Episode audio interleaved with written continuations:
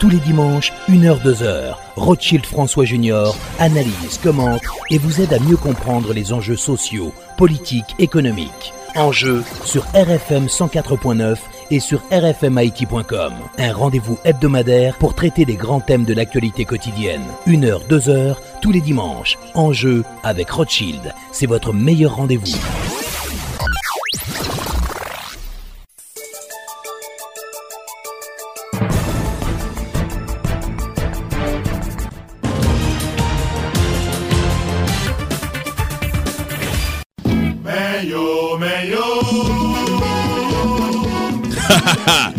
ANC ak TAM Transfer deside marye kompetanse ak eksperyans pou yo rezou problem transfer. A pati jodi ya mem, ou kamande formou ak zanmou ou kilot bodlo, pou yo fè tout transfer pou nan KAM Transfer. Wap kapap vin pran nan BNC san problem. Ou bien, tou fè yo depose sou konto la BNC ou. Sel kote ou ge garanti wap jwen pi bon servis. E pa bon nouvel ou tap mande, me bon nouvel.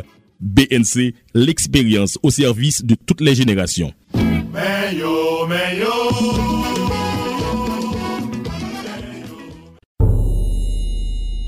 Pour protéger moun ka presevo a transfer kontabi, BRH soti si ki le 114-DA, ki egzije pou tout biro transfer peye kliyan yo an goud ak to referans BRH kalkile epi pibliye chak jou sou site internet li, sou kont Twitter li ak sou plizye estasyon radio ak televizyon tou patou. Alos moun ki souwete touche la ajan transfer yo voye pou yo an do la, ap ka resevo ali sou kontan bank yo san problem. Si ki le BRH la, pemet moun lot bod lo yo man de mezon transfer yo voye l'ajan direkteman sou kont lan. Nan kasa, bank lan oblije bay moun nan dola le li vin reklamil. Avek aplikasyon si ki le 114 dire. Tout moun ki apresevo a transfer l'ajan nan mezon transfer, kit se la vil, kit se an provins ap jwen li nan to referans BRH pibliye nan jou li vin reklami transfer ya. Avek si ki le 114-2 ki entre an aplikasyon 1 oktob 2020, BRH ap mette bon jan loun. Epi proteje entere tout moun nan kesyon transaksyon transfer la ajan nan peyi. Mes amis, eske nou konen Unicat lage yon program spesyal ki ka permet kliyen Unibank yo? Jwen nou kat de kredi Unicat pi vit? Sa ou dim la si? Oui, Emeline, pase nan nepot ki si ki sal ki pi prio la epi rempli formule a pi rapide. Kliyen Unibank Unibank, Unicat, telman biyaj. Unicat gen lontan la file nou aksepte unikat la.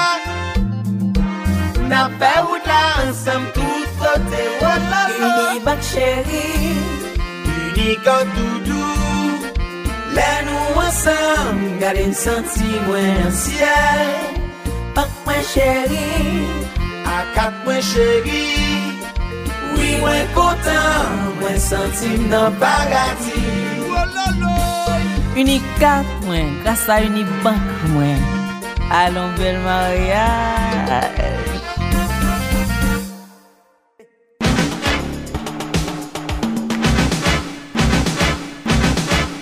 Alors aujourd'hui, on va parler un peu d'histoire, cette émission en jeu. Nous avons avec nous euh, le président de, la Société haïtienne d'histoire, de géographie et de géologie, le professeur Pierre Buteau.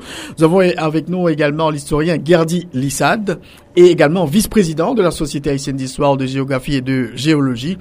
Donc on va parler du grand Henri Christophe qui aurait 253 ans cette semaine et on va parler aussi des 200 ans du suicide du roi Henri Christophe. Pierre Buteau, Gadi Lissad, bonsoir et bienvenue euh, à l'émission En Jeu.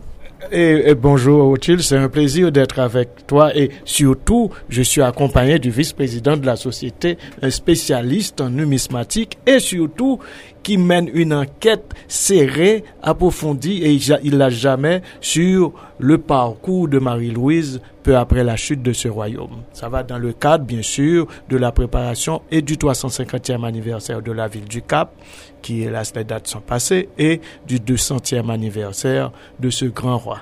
Et le terme grand m'interpelle. Ça va, pourquoi il est grand? D'abord, euh, moi je dis, et par et ma familiarisation avec certaines écoles historiques, ça va, l'histoire ne produit pas de grands hommes. Ou du moins, les grands hommes n'existent pas.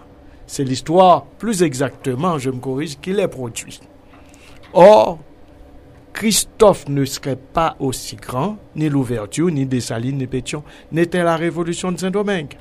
c'est ce cri sorti ce 22 août 1791 qui va produire toute une multiplicité de figures et parmi celles qui ont pu survivre et rester, et bien entendu, il y a Christophe.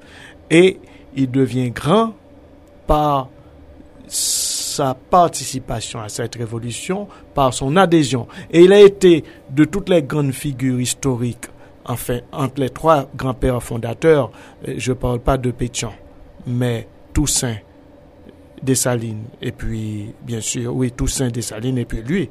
Il a été le tout dernier à se joindre à la Révolution. C'est à partir de ce que qu'on a étudié euh, au baccalauréat. Tu as eu une très bonne note hein, en histoire au matin.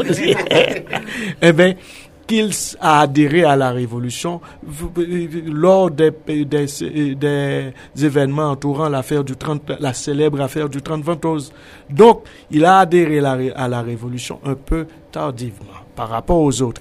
Et puis, ensuite, il a été dans l'armée française, comme les autres aussi, mais bien avant les autres, à l'époque de l'ouverture aussi, à partir de l'ouverture et bien avant l'ouverture, il était dans l'armée française. D'ailleurs, il a fait Savannah pas en tant que soldat, mais en tant que tambour. Il était tout jeune adolescent, il était un tambour. Ça va, il s'est blessé, a-t-on dit. Ça va pas trop grave comme. Alors là, maintenant, il devient encore plus grand par l'œuvre qu'il a laissée. Euh, on va parler de l'œuvre de, Christophe tout à l'heure, euh, Pierre Buteau. Gardez-Lissa, de l'arrivée, la circonstance qui entoure l'arrivée de Christophe en Haïti, euh, c'est extraordinaire aussi. C'est euh, il sort de la gonade. Oui, tout à fait. D'abord, merci pour l'invitation et puis très honoré de me retrouver avec le président de la société derrière ce micro, puisque en réalité nous avons un parcours que nous poursuivons pour euh, maintenir la société en vie. Peut-être on aura l'occasion d'en parler en fin d'émission. Mais euh, l'occasion du bicentenaire de la mort de Christophe euh, nous permet de faire une rétrospective sur sa vie, son fonctionnement, comment il a été, comment il a vécu, quel rôle il a rempli et pourquoi, comme le président le disait, comment Qu'est-ce qui lui a valu d'avoir l'épithète de grand? Oui, l'arrivée de l'arrivée de Christophe, parce que Christophe, il faut bien que les gens retiennent, n'est pas un natif de Saint-Domingue. Il est arrivé à Saint-Domingue. Alors, il y a beaucoup d'anecdotes autour de ce, de cette arrivée. On raconte, c'est parce qu'il a toujours été le tempérament très rebelle, comme des salines du reste. D'accord? Donc, euh, il, il a fui l'habitation où il était et il a été pris en charge euh, d'abord comme euh, de chaussures et il y a un amateur français qui l'aurait ramassé puisqu'il était tellement aimable, il avait tellement de manières, il était un bon garçon, il avait peut-être 10 euh, ou 11 ans quand il est quand il traînait sur les ports de la Grenade, l'amateur français l'a ramassé et il est monté sur le bateau comme euh, simple travailleur, comme mousson peut-être, euh, on ne sait pas trop quel rôle il a rempli pendant la traversée. Et quand il est arrivé dans la ville du Cap, et il s'est retrouvé dans une ville euh, énorme, bouillonnante, et il s'est fait un chemin, il s'est établi. Et lorsque maintenant le comte d'Estaing a voulu rassembler des bras des hommes de bonne volonté pour aller combattre les Anglais à Savannah, et il s'est porté comme il déjà, il avait des relations avec le milieu des marins, et il a été, il s'est porté volontaire, et il est parti vers Savannah. Bon, le rôle qu'il a joué à Savannah est, est très discuté, d'accord, puisqu'en réalité, il n'avait pas encore l'âge de, de d'aller sur le front, mais il a servi les, les, soldats, il a servi les marins à Savannah. Donc ça l'a aidé, on peut dire, son passage à Savannah? Et disons, c'est son premier titre de gloire. Mais au fait, ce qui s'est passé pour comprendre ce qui va suivre, ce qui allait suivre, et comment Christophe se construit. Il devient, à l'hôtel de la Couronne, dirigé par euh, Badesh, il devient garçon d'hôtel. Or, vous savez, l'hôtellerie et tout, c'est l'espace des bonnes manières.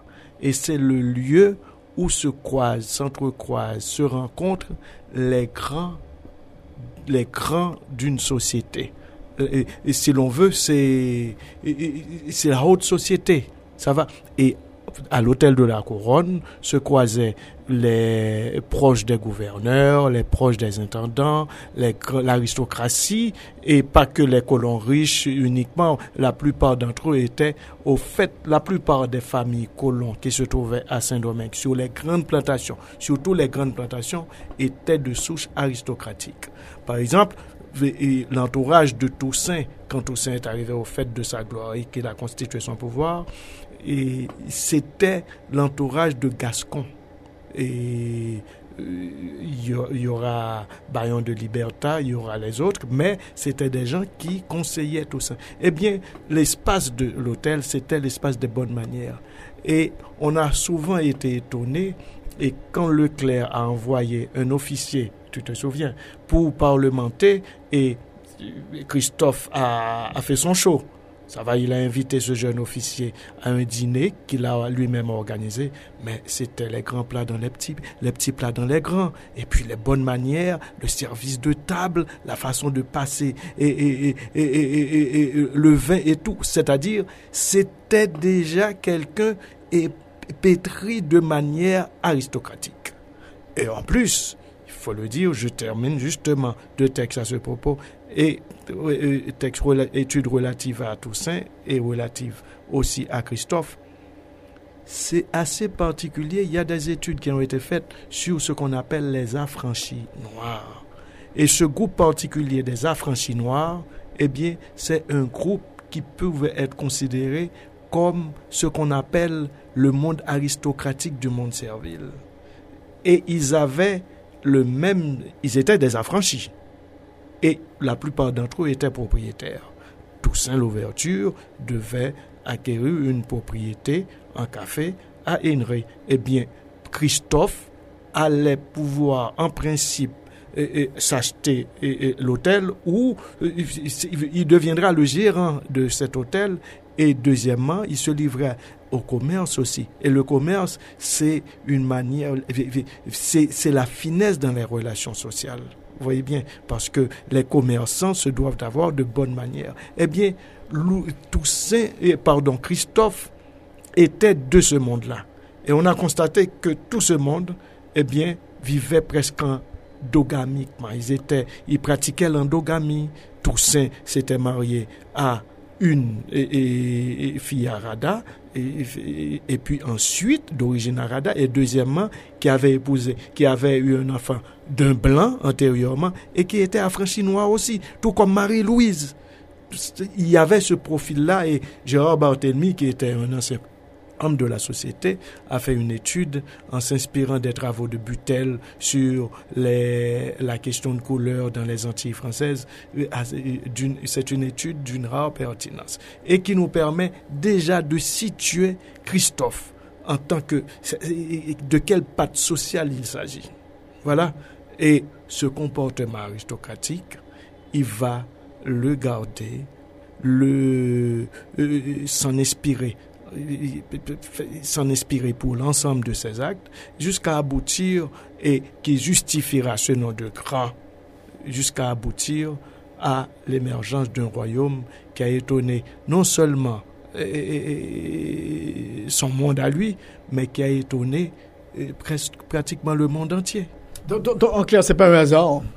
Euh, pas du tout, puisque au fait, on va retrouver Christophe également. Il est, il est, il est, il travaille à l'hôtel euh, La Couronne, mais aussi il, euh, il s'adonne au commerce des animaux sauvages et de la viande.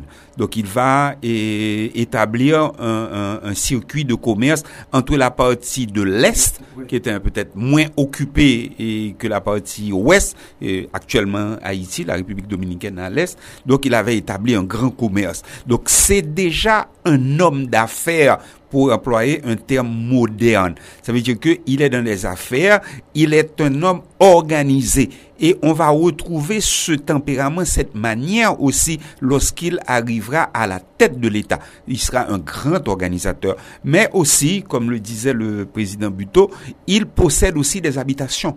Donc ça veut dire que il connaît le pouvoir de l'argent. Il sait ce que c'est que la richesse. Il a l'habitude de l'argent. Il a l'habitude de traiter. Et on va voir maintenant dans ses relations avec l'Europe comment il va développer un commerce florissant avec, le, avec notamment l'Angleterre, puisqu'en réalité, il va être très attaché à l'Angleterre. Bon, et on en parlera après dans ses relations avec les autres pays, mais il faut savoir que lui, il a fait le choix d'ignorer la France de donner dos à la France. Parce qu'en réalité, il va développer, euh, le terme n'est pas trop fort, une haine profonde vis-à-vis de, de, de, la France. D'ailleurs, euh, un de ses maîtres à penser, et de Vaté, va être euh, celui qui va sortir des pamphlets très sévères vis-à-vis du comportement de la France dans l'entretien de l'esclavage,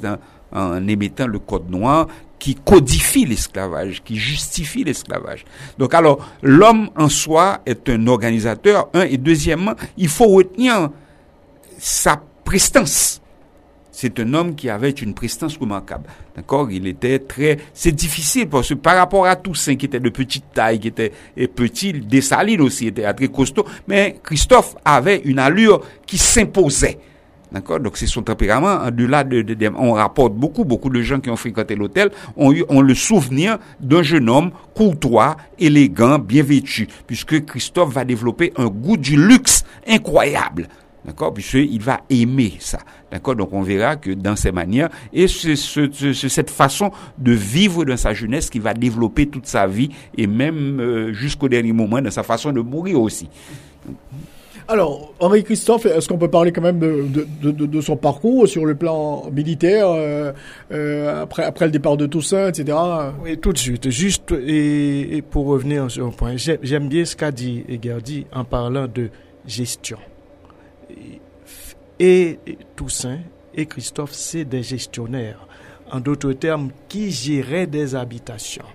Et deuxièmement, de tous, Christophe n'a jamais été franchement esclave. Quand il arrive et débarque à l'âge de 11-12 ans à Saint-Domingue, il n'a pas de statut. Bien sûr, comme il est noir, il est esclave, mais il n'appartient à aucun maître. Sinon, il est récupéré comme un petit reste avec. Et il connaîtra une vie qui sera distinct, différent, très éloigné du monde terrifiant de l'esclavage des plantations et même des ateliers. Il n'était pas, il n'a pas mené une vie aussi difficile que celle de Dessalines. Toussaint a dit que la révolution m'a surpris riche. Avec ou sans la révolution, Christophe serait resté ou aurait pu rester un grand nègre même dans la, dans, euh, la colonie, c'était au fait les deux des notables. Des notables et ça va apporter un frein au projet révolutionnaire version louverturienne ou version christophienne. En d'autres termes, le notable, c'est quelqu'un, on a fait des études sur ce statut assez particulier, et le notable, c'est quelqu'un qui peut être subversif, et ils le sont par rapport à la révolution, mais tout en étant, tout en pratiquant euh, cette subversion ou tout en étant inscrit par leurs actions, leurs actes dans cette subversion-là, ils étaient aussi porteurs, ils étaient les émissaires du monde qu'ils combattaient. Le monde qu'ils combattaient, ils avaient déjà connu une certaine réussite sociale dans ce monde-là. Et ils voudront peut-être, et très certainement, préserver les acquises de ce monde, tout en se pliant, tout en se courbant, tout en adhérant très sérieusement aux objectifs, pas tous les objectifs, de cette révolution. Alors, alors maintenant, parcours militaire. justement, pendant la période louverturienne, qu'est-ce qu'il fait, Christophe? Eh, eh, eh, Pendant la période révolutionnaire, d'abord, du, 20, du 22 août 91 jusqu'à peut-être et l'arrivée de la première commission civile, c'est un homme d'affaires, c'est un commerçant et il se marie vers cette époque-là aussi. Ça va, c'est un homme du monde, c'est un, il, fait partie du monde colonial. Mais, comme disent les sociologues aujourd'hui, de la frange de la frange dominée des couches dominantes. Objectivement, c'est ce qu'il est. Alors, tout comme Toussaint. Maintenant, ce qui va se passer, c'est que à partir de, euh, on évoquait cet événement-là, euh, l'affaire du 30 Ventose, et le, en mars 1794, eh bien, il adhère au camp louverturien, donc à la Révolution. Son parcours révolutionnaire démarre à partir de cet événement ou de cette époque ou de cette conjoncture. Quels étaient ses rapports avec Toussaint Comment il se comportait euh, de l'armée de Toussaint C'est-à-dire, ils étaient, il y avait une certaine, et, disons, proximité sociale en regard du parcours entre Toussaint et Christophe. Toussaint a connu, Dessalines a connu Toussaint avant Christophe et Dessalines a adhéré à la cause louverturienne qui était la version révolutionnaire de la, la version de la révolution, de, euh, euh, euh, de la cause révolutionnaire, a adhéré bien avant Christophe. Mais il se trouve que Christophe est plus proche socialement et en regard de son parcours de l'ouverture que ça n'a été pour Dessalines. Alors, à partir de ce moment, son parcours militaire démarre véritablement, mais il était déjà, en principe, officier de l'armée française. Et il a commencé son parcours militaire dans l'armée française pour, la, pour continuer cette carrière-là dans l'armée révolutionnaire. Et à partir de ce moment, il lâchera plus la révolution. C'est la révolution, c'est un soldat de la révolution, c'est un officier de la révolution et qui, en principe, participera à tous les grands événements et de tous les grands événements, la guerre du Sud, et la lutte contre les Anglais. Ça. Et ensuite, après la guerre du Sud, ce sera la guerre de l'indépendance. Il sera fortement impliqué dans la guerre de l'indépendance aussi, jusqu'à parvenir à être le général le plus ancien, le plus regradé de l'armée haïtienne, peu après la mort de Clairvaux. Et on croit qu'il n'a pas, n'est pas trop trop étranger à la mort de Clairvaux. Jacques Clairvaux qui était le grand commandant chargé de l'exécution des opérations devant Vertières.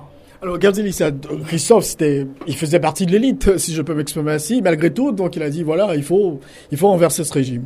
Oui, tout à fait. Et Christophe a commencé sa vie d'abord euh, socialement. Il a épousé très jeune. La révolution a commencé. Il a, il a épousé Marie-Louise euh, avec 15 ans en 1794. Et alors, Plutôt, il, a épousé Marie-Louise en 1793 et il va avoir son premier fils en 1794. Ce fils que Napoléon va laisser mourir dans une pension à Paris et qui ne recevra pas les provisions pour lui. Donc c'est l'un des premiers chagrins de Marie-Louise. D'accord? Et parce que après la déportation de Toussaint, tous les généraux qui déjà se trouvaient sous les ordres de Toussaint Louverture avaient rejoint l'armée française. Et pendant un certain temps, ils vont rester là et en garantie de sa, de son adhésion à l'armée, il va permettre que son fils parte faire des études en France. Donc il va confier son premier fils à et à l'éclair pour qu'il soit envoyé en France. Et c'est justement qu'à l'arrivée en France, Napoléon va le mettre, va le garder en otage et n'acceptera pas les provisions que lui, il enverrait à son fils. Et à un certain moment, la révolution ne s'arrête pas, puisqu'en réalité, la balle est lancée, Toussaint Louverture n'est plus là, et Dessalines arrive à rassembler et les, les, les, forces et une fois que la révolution a, éclaté, il va abandonner les forces françaises. Donc il abandonne tout. Parce qu'il faut retenir que lorsque Leclerc arrive en février 1802 et des, Toussaint qui se trouvait à l'est, l'occupation de, de, de, de, la partie espagnole, puisque Toussaint avait eh, décidé, en vertu du traité de Bâle, de prendre possession de l'Est puisqu'il y a eu la rétrocession qui avait été faite par l'Espagne à la France. Donc il a voulu occuper et unifier les deux parties de l'île. Et lorsque Toussaint a appris que la France était revenue pour rétablir l'esclavage, il va ordonner à Dessalines et à Christophe, notamment, d'incendier, de brûler les villes, de manière à ce que l'armée française ne puisse pas débarquer. Et on connaît cette phrase célèbre que si vous me menacez des forces dont vous disposez, je vous opposerai la résistance euh, digne d'un général et si jamais vous débarquez avec les hommes, et, c'est, je vais incendier la ville. Alors, je, je, je, je, ne, je, je, je, réduirai la ville incendie, et même sur ces scènes, je vous combattrai encore. Donc, euh, ce passage est célèbre dans la vie de Christophe. Alors, lui, il va donner l'exemple. D'accord? Il avait une très belle résidence et avec beaucoup de meubles, puisqu'en réalité, on a inventé le luxe dans lequel il vivait dans cette maison. Donc, il va être le premier à donner le signal. Il va incendier sa propre demeure. Donc, il va incendier la ville. D'accord? Donc, alors, et là maintenant, et Christophe, euh, même s'il va rejoindre l'armée de Leclerc, c'était une stratégie, c'est permettre d'apaiser et d'arrondir les angles. Et un matin, il va déposer son tablier, il va demander à sa femme de partir, puisque en réalité, c'est là que va se développer une relation entre toutes les femmes des généraux. Suzanne va avoir une relation, Suzanne, la femme de Toussaint, va avoir une relation très étroite avec Marie-Luse. On prétend même qu'elles auraient eu un lien de parenté quelque part. D'accord? Et toutes ces femmes vont se retrouver dans les bois à un certain moment, et Christophe va partir avec des pour aboutir à la guerre. Oh, parce qu'en en fait, il y a plusieurs guerres qui ont abouti à l'indépendance. Donc, il va participer à ces guerres. Il va même se retrouver et, à Port-de-Paix à un certain moment. C'est là qu'il va avoir son fils, Ferdinand. On parlera de Ferdinand tout à l'heure. De Fernand plutôt. C'est Ferdinand est mort, c'est Fernand. Et... Et Christophe euh, va rentrer dans la bataille et on va le retrouver signataire du lac de l'indépendance en raison du rôle important qu'il a joué dans les guerres qui ont conduit à l'indépendance. Alors, Pierre Buteau, comment, comment on a pu faire ce ralliement tout de suite après l'élimination de Toussaint, l'ouverture par la France, euh, et donc, donc, ce ralliement entre Christophe, euh, Dessalines, euh, Pétion? Juste une parenthèse, et puis on parlera du ralliement tout de suite. Et, et a souligné je crois qu'on parlait de cette haine qu'il avait contre la France. Je crois que cette haine n'était pas que et, n'était pas qu'une position révolutionnaire, mais c'était aussi davantage cette souffrance aiguë qu'il a eue, toute la famille, à la mort ou bien à la rupture qu'il a eue après en France et que son fils Ferdinand devait perdre la vie ça va. Il a été pratiquement assassiné par Napoléon. Or, il y a une chose qu'il faudrait comprendre. Depuis son tonax avec la, constitution de, la, la constitution du directoire, qui devait transformer les colonies quasiment en province, eh bien, il y a eu une politique d'assimilation, d'envoyer les fils des grands généraux par faire leur éducation et tout. Or, déjà, on parle d'indépendance. Comment une révolution qui s'effectue contre la France. Bon, c'est vrai qu'ils sont pas peut-être aussi, n'ont pas le recul dont nous jouissons maintenant, là, envoyer son fils dans la gueule du loup. Voyez bien, et c'est ça. Maintenant, le ralliement, en mai 1806, et pardon, 1802, l'ouverture pour des raisons incompréhensibles, autant politique par rapport aux exigences de l'heure, eh bien, il se soumet. Mais il se soumet sur le terrain des opérations, objectivement, les rapports de force n'étaient pas défavorables à l'armée louverturienne. Mais l'ouverture avait un retard politique par rapport, encore une fois, aux objectifs du moment, aux exigences du moment. Et alors, c'est la capitulation et l'armée et, l'armée de l'ouverture et les anciens officiers mulâtres venus dans les fourgons de l'armée de l'expédition deviennent et, adhèrent à la coloniale, l'armée de la colonie. Et c'est à cette même époque qu'il y a des gens qui adhèrent au projet de Leclerc, dont Dessalines, Christophe, Pétion et les autres. Et il y a aussi des secteurs politiques sortis directement de l'armée louverturière qui se sont dressés contre cet ordre des choses qui était jugé inadmissible, inacceptable, dont à la mort et aussi les époux Belair. Et il faut compter aussi avec l'ensemble de ce que Jean Casimir se plaît appeler les Bossales avec raison et que l'histoire traditionnelle a consacré comme des Congos ou des Africains, la Mondérance, Petit Noël Prieur, ces gens-là sont contre le nouvel ordre établi. Ils étaient d'abord un appui pour la France, avec à l'arrivée à l'arrivée de Leclerc. Et comme maintenant l'ouverture, ils étaient les ennemis de, de l'armée l'ouverture, comme l'ouverture maintenant a adhéré au projet français, ils deviennent les ennemis et de l'ouverture et de la France. Et alors, avant le ralliement, il y a eu cette guerre fratricide que les frères et, Auguste ont bien raconté dans l'armée de l'expédition. Et il y a eu cette guerre fratricide qui a abouti à la soumission de ces Congos et qui ont donné pas mal de problèmes à l'armée de, l'expédition, à l'armée expéditionnaire. Et puis après, il y aura ce qu'on appelle le fameux camp qui consolide l'unité l'unité pour mener le grand ralliement. Ça va pour mener la lutte. Et aussi autour de ce grand ralliement, il y a eu des accords et il y a eu des rancœurs à apaiser, dont les séquelles de la guerre du Sud. Et ils ont accepté. Pétion a joué un rôle énorme dans, dans, cette aventure-là, dans, vers cette époque. Parce que déjà, dès le, dès le mois d'août 1802, Pétion avait rencontré à Plaisance, petite ville avant de rencontrer le Cap, que j'aime bien. Hein. il s'était rencontré et s'était dit que ça ne pouvait pas continuer. D'un côté, il y avait les juridictions qui, qui grandissaient, qui, prenaient de l'ampleur, et à côté, tout à côté, il y avait la terreur de l'armée de Leclerc qui ravageait et le camp des insurgés, mais aussi qui commençait à touché aussi les anciens officiers indigènes qui avaient adhéré à la coloniale, dont l'assassinat de, de Maurepas. Ça va à partir de ce moment, ils ont bien compris que la terreur les talonnait et c'était un premier moment de, du ralliement. Et il y a eu enfin, après le camp Gérard, la, grande bataille du haut du Cap autour du grand pont.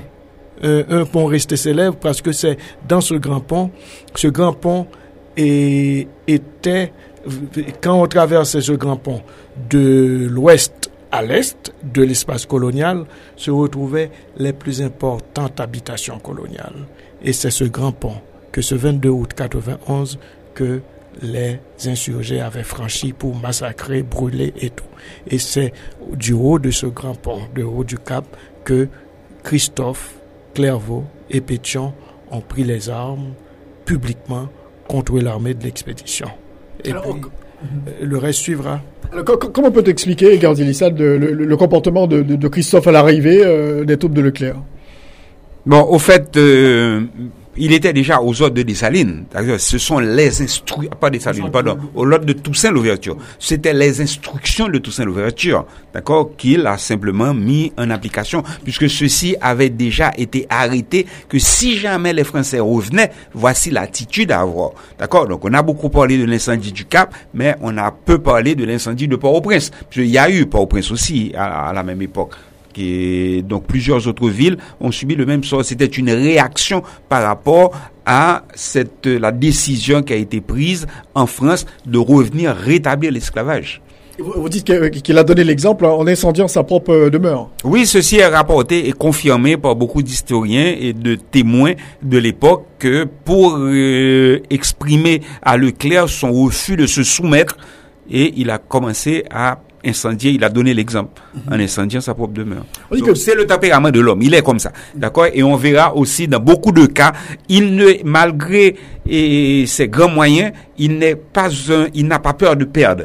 Encore en réalité, on verra que dans beaucoup de, de, de, de situations, il va commencer par et donner l'exemple en frappant ses plus proches juste avant d'arriver à, de la grande guerre de l'indépendance, on dit que Pétion aussi a subtilisé des informations des Français qu'il a communiqué euh, à, à, à, Dessalines. Euh. Je sais pas, j'ai pas de papier.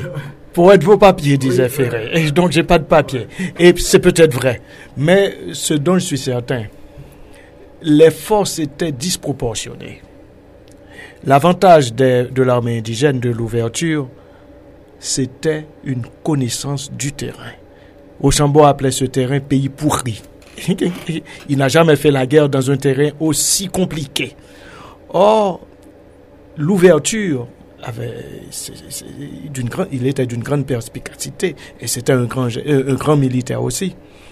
Il s'était dit, tout simplement, il, va, il, il, devait appliquer ce que les Russes allaient appliquer en 1812 et plus tard, la tactique de la terre brûlée. Et ça va être un coup terrifiant pour le futur économique d'Haïti. Ça va. Et depuis 1789, la terre de Saint-Domingue n'a pas cessé de trembler et n'a pas cessé d'être victime des canonnades des couches privilégiées blanches et plus tard des insurgés esclaves. Vous voyez bien. Alors à partir de ce moment, cette tactique de la terre brûlée, l'incendie dont parle Gerdi était inscrit dans le projet de la terre brûlée. Et l'ouverture disait, nous allons incendier les récoltes, brûler et, le bétail, et, tuer le bétail, et après, après, il y aura la fièvre jaune qu'ils pressentaient déjà, et on va, ils auront et la poussière pour ensevelir leurs cadavres. C'était la tactique. Et tous les généraux, dont Christophe, d'abord, tellement d'une grande solennité aussi, et ensuite Dessalines à Saint-Marc, mettre le feu. Et, c'était une guerre terrible, une guerre d'extermination.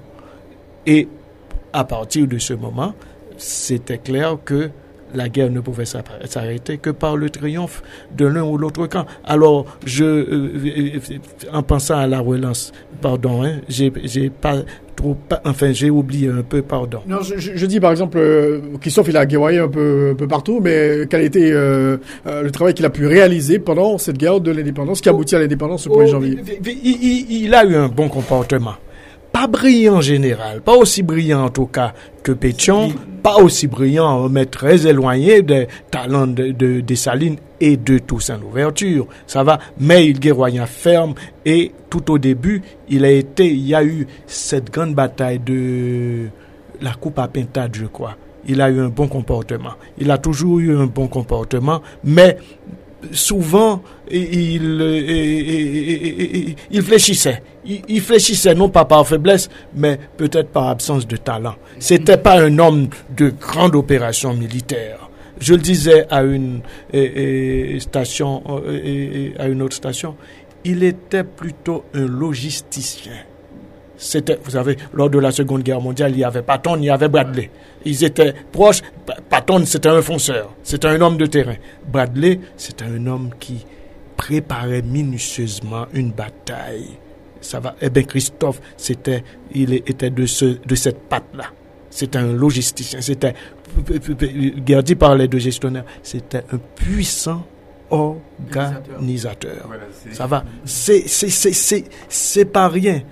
Et je crois que tout ce qu'on vient de noter là va, euh, va, va rejaillir sur son esprit d'organisation et qui est proprement stupéfiant. C'est un organisateur et ce me semble l'un des esprits les plus préparés à la gestion des grandes affaires publiques. Oui, tout à fait. Et euh, on va le retrouver pendant toute cette période et euh, de, de, la guerre, il est davantage un organisateur. Il est, il est, il n'est pas un stratège, il n'est pas un bon militaire au point de vue et stratège. la preuve, c'est qu'il va tenter de rentrer à Port-au-Prince en deux fois. D'accord? D'abord, il y a eu la bataille de la bataille du 1er janvier 1807 quand il est arrivé à Sibert. Il n'a jamais pu franchir les limites de Port-au-Prince. Il est arrivé là, il n'a pas pu, il n'a pas pu le il est retourné en 1812 et il avait tout en sa faveur pour gagner la Babel. Mais... Napoléon et Dessalines, pardon, Gerdy. Je dis Napoléon, je dis Dessalines, je dis Toussaint aussi. Et, je n'ai que cette comparaison-là pour l'instant. Eh bien, sur le terrain, il voyait vite. Et Dessalines, par exemple, lors de la grande bataille de Miragouane contre Pétion, il se dit, il faut faire ça. Eh bien, la grande bataille de Vertières, ça va. cette lucidité, quand il dit à son jeune ami, un compère qu'il adorait, et Gabar, Gabar, qu'est-ce que tu vois là? La butte. Il nous faut la butte, sinon on perd la bataille. il ne peut pas voir ça, lui. Il peut pas voir ça. Christophe, n'avait pas cette lecture. Non, il n'avait pas cette vision de de de de d'homme de, terrain, d'homme de combat. D'accord. Contrairement aux autres. Alors, en face de de de de, Pétion, d'accord, il a dû reculer. D'accord, parce que Pétion est meilleur stratège ah que lui. D'accord, est un excellent stratège. Donc, il va abandonner la plaine et c'est à la suite de ça qu'il rentre dans une colère atroce et il va retourner au Cap Haïtien pour fonder un, un nouvel État. Écoutez, d'abord, l'un des tout premiers au gradé de l'armée louverturienne à avoir désisté quand et, lors de la première phase de la guerre d'indépendance, commencé par l'ouverture, même s'il n'était pas conscient qu'il menait une guerre d'indépendance. Ça va? Eh bien, le premier à avoir désisté, ça a été Christophe. Et il a dit, moi je ne peux pas mener cette vie de vagabond. C'est pas pour moi. Et il se rend, mais je crois que Pétion a toujours voulu attribuer et sa défaite, qui n'en était pas une, à ce désistement. Les historiens dont et, et, tu les adores tant, les Augustes, mm -hmm. ont toujours contesté cette thèse. Dans la mesure où comment Christophe aurait pu négocier sa défaite sans une autorisation implicite ou nette de Toussaint l'ouverture parce que c'était une armée solide. La faiblesse de l'armée de l'ouverture par rapport à Leclerc à cette époque-là, c'était un problème de communication. Dessalines ne, ne savait pas ce que faisait Toussaint et tout, mais Christophe a sans doute déposé les armes et capitulé devant le général Salm sous les, à partir de certaines directives, instructions, le de, de, le feu vert, le feu vert. Mais il a été le premier en tout cas à, à avoir désisté. Dessalines jusqu'à la signature de l'acte de capitulation de l'ouverture n'était pas d'accord. Et ce n'est que bien plus tard qu'il rentre au Cap pour adhérer, justement, se soumettre aux dernières résolutions. Alors, on peut dire que, est-ce qu'on peut dire qu'il y avait peut-être parfois des frictions entre Christophe et Dessalines euh, au début, oui, peut-être après la défaite de Toussaint Louverture, mais très, très, très, très, très vite, l'homme, par sa discipline, a compris qu'il fallait l'unité. Il a compris qu'il fallait maintenant que les gens rassemblent les forces pour réunir les batailles. Parce qu'il faut savoir aussi que à Saint-Domingue, toute cette période, il y a de petites armées un peu partout. Il y a des groupes, ce que nous appelons les Mahons. Il y a un tas de troupes dans toutes les mondes. Ils sont partout. D'accord? Ils sont là. Ils se sont, ils s'organisent de temps en temps. Ils descendent les villes. C'est une guerre parce que la guerre de l'indépendance c'est une guerre totale. C'est une guerre sans mesure. Ça veut dire que on ne pardonne pas rien. Ça veut dire que on pille, on brûle, on assassine. Ça veut dire que des troupes descendent des mondes, arrivent dans les villes et empoisonnent et, et les, les, sources d'eau et, et puis et regagnent les mondes. Et ils sont injoignables, ils sont éparpillés. Ils sont, il y a le réseau. J'ai fait une étude, on n'en parlera pas maintenant, avec euh, Michel, le professeur Michel Hector. On a pour retrouver la façon de vivre des Mahons dans le monde. D'accord? Donc quand on, est arrivé sur les lieux des Mahons, ce sont des espaces sociaux organisés. D'accord? Donc c'est pas c'est pas c'est pas un hasard, ils sont pas là uniquement parce qu'ils vivent dans les bois, mais c'est vraiment une structure sociale extrêmement bien arrangée. Donc il faudrait peut-être des études plus plus pointues pour parler le langage de, de Pierre généralement dans ces cas-là pour comprendre. Donc s'il y a eu des frictions, les frictions ne peuvent être qu'au début dans le sens d'une désorganisation. Donc le, Christophe a voulu rassembler tous ces gens. Il faut de l'ordre puisqu'il est un homme de principe et on verra son attitude aussi au lendemain de la mort de, de, de, de Dessalines. Lorsqu'on fera appel à lui pour remplacer Dessalines, il va poser comme condition, il dira que je n'accepte ce poste que si vous faites une nouvelle constitution. Parce qu'il faut qu'il y ait un document, il faut qu'il y ait une base légale qui me donne le pouvoir et qu'on fixe les responsabilités. D'accord? D'ailleurs, ce sera la source de la rupture avec Pichon. Il va exiger qu'il y ait une constitution. D'accord? Et il va faire la même chose lorsqu'il va créer l'État d'Haïti. Son premier geste, c'est de faire une constitution. Avant de faire le Royaume du Nord, il va faire une constitution. Il est un homme de loi, il est un homme de principe. D'accord? D'ailleurs, le Code Henri est le témoignage évident. D'accord? Puisque son premier geste, puisque en réalité, pas au prince, on va faire le premier code en 1826, mais Christophe a déjà son code. Oui, là, lui-même, dès le lendemain de la fondation du Royaume du Nord, les années 1811-1812, il a déjà un code. D'accord Le code, il a déjà un code de commerce, il a un code des prises, il a un code militaire, il a un code des habitations, il y a un code civil, il y a un code pénal, il y a un code d'instruction de, criminelle. Donc tout est organisé. Ça veut dire que l'homme est sévère, l'homme est rigoureux, l'homme est, pointilleux. D'accord Donc il ne peut ne pas accepter. D'ailleurs, il avait toujours petite anecdote avec Dessalines. Il trouvait que Dessalines aimait trop danser. Donc il a dit que c'est pour une chose aussi sérieuse. Comment ce type de Dessalines aimait danser? C'était un homme qui était gay de tempérament. Lui, il n'avait pas le temps pour ça, puisque en réalité, il, organisait, il réfléchissait. Donc c'est la même chose qui est arrivé quand il est arrivé et, devant et en face de Coutillier-Coutard. D'accord C'est la même chose. Il n'a pas, il n'a pas compris que ce type soit en train de servir une autre force alors que c'est lui qui est l'espoir de cette nation. Eh ben, justement, enfin je paraphrase Nietzsche, la volonté de puissance commence par l'obéissance. C'était un soldat. Et Dessalines était le chef, il obéissait. Mais il était assez rétif. Parfois, Dessalines était contraint de lui tirer les oreilles. Par exemple, quand il devant Vertière, il commençait à bombarder, il a commencé à bombarder avant l'ordre et Christophe n'a pas été trop trop et puis Dessalines n'était pas trop content. Et puis souvent il avait des petits problèmes d'obéissance avec et, et, avec Dessalines. Ça va, Dessalines était obligé de souvent de le réprimander. Mais troisièmement, je crois que la friction, peut-être que Gerdy pourra expliciter, la friction, elle est profonde. Elle n'est pas ouvertement. Elle s'exprime pas ouvertement, mais profonde. Dessalines, en principe, a une grande vision de la chose haïtienne. Tout comme, tout comme Christophe plus tard. Pétion n'avait pas de vision. Pas une grande vision des choses haïtiennes. Mais il avait, il était empreint d'un pragmatisme qui allait finalement euh, lui permettre de sortir victorieux de toute cette affaire-là. Maintenant, le problème qui se passe, revenons à la formation initiale de Toussaint et de Christophe. C'est des aristocrates. Et Dessalines, comme disait Gerdy, aimait danser. C'était une brute. Une brute, mais euh, brute épaisse ou pas, mais c'était le fondateur. Et c'était quelqu'un qui avait une grande vision, une vision d'un collectif solide Christophe avait cette vision aussi. Mais Christophe, c'est un homme d'ancien régime. Hein. Et c'est ça la particularité de Christophe. Toussaint aussi. Voici un homme qui s'implique dans une révolution et qui a participé à deux grandes révolutions. Il a été impliqué dans deux grandes révolutions. Il était dans l'armée française, l'armée de la République, et puis ensuite dans l'armée louverturienne, l'armée de la révolution de Saint-Domingue.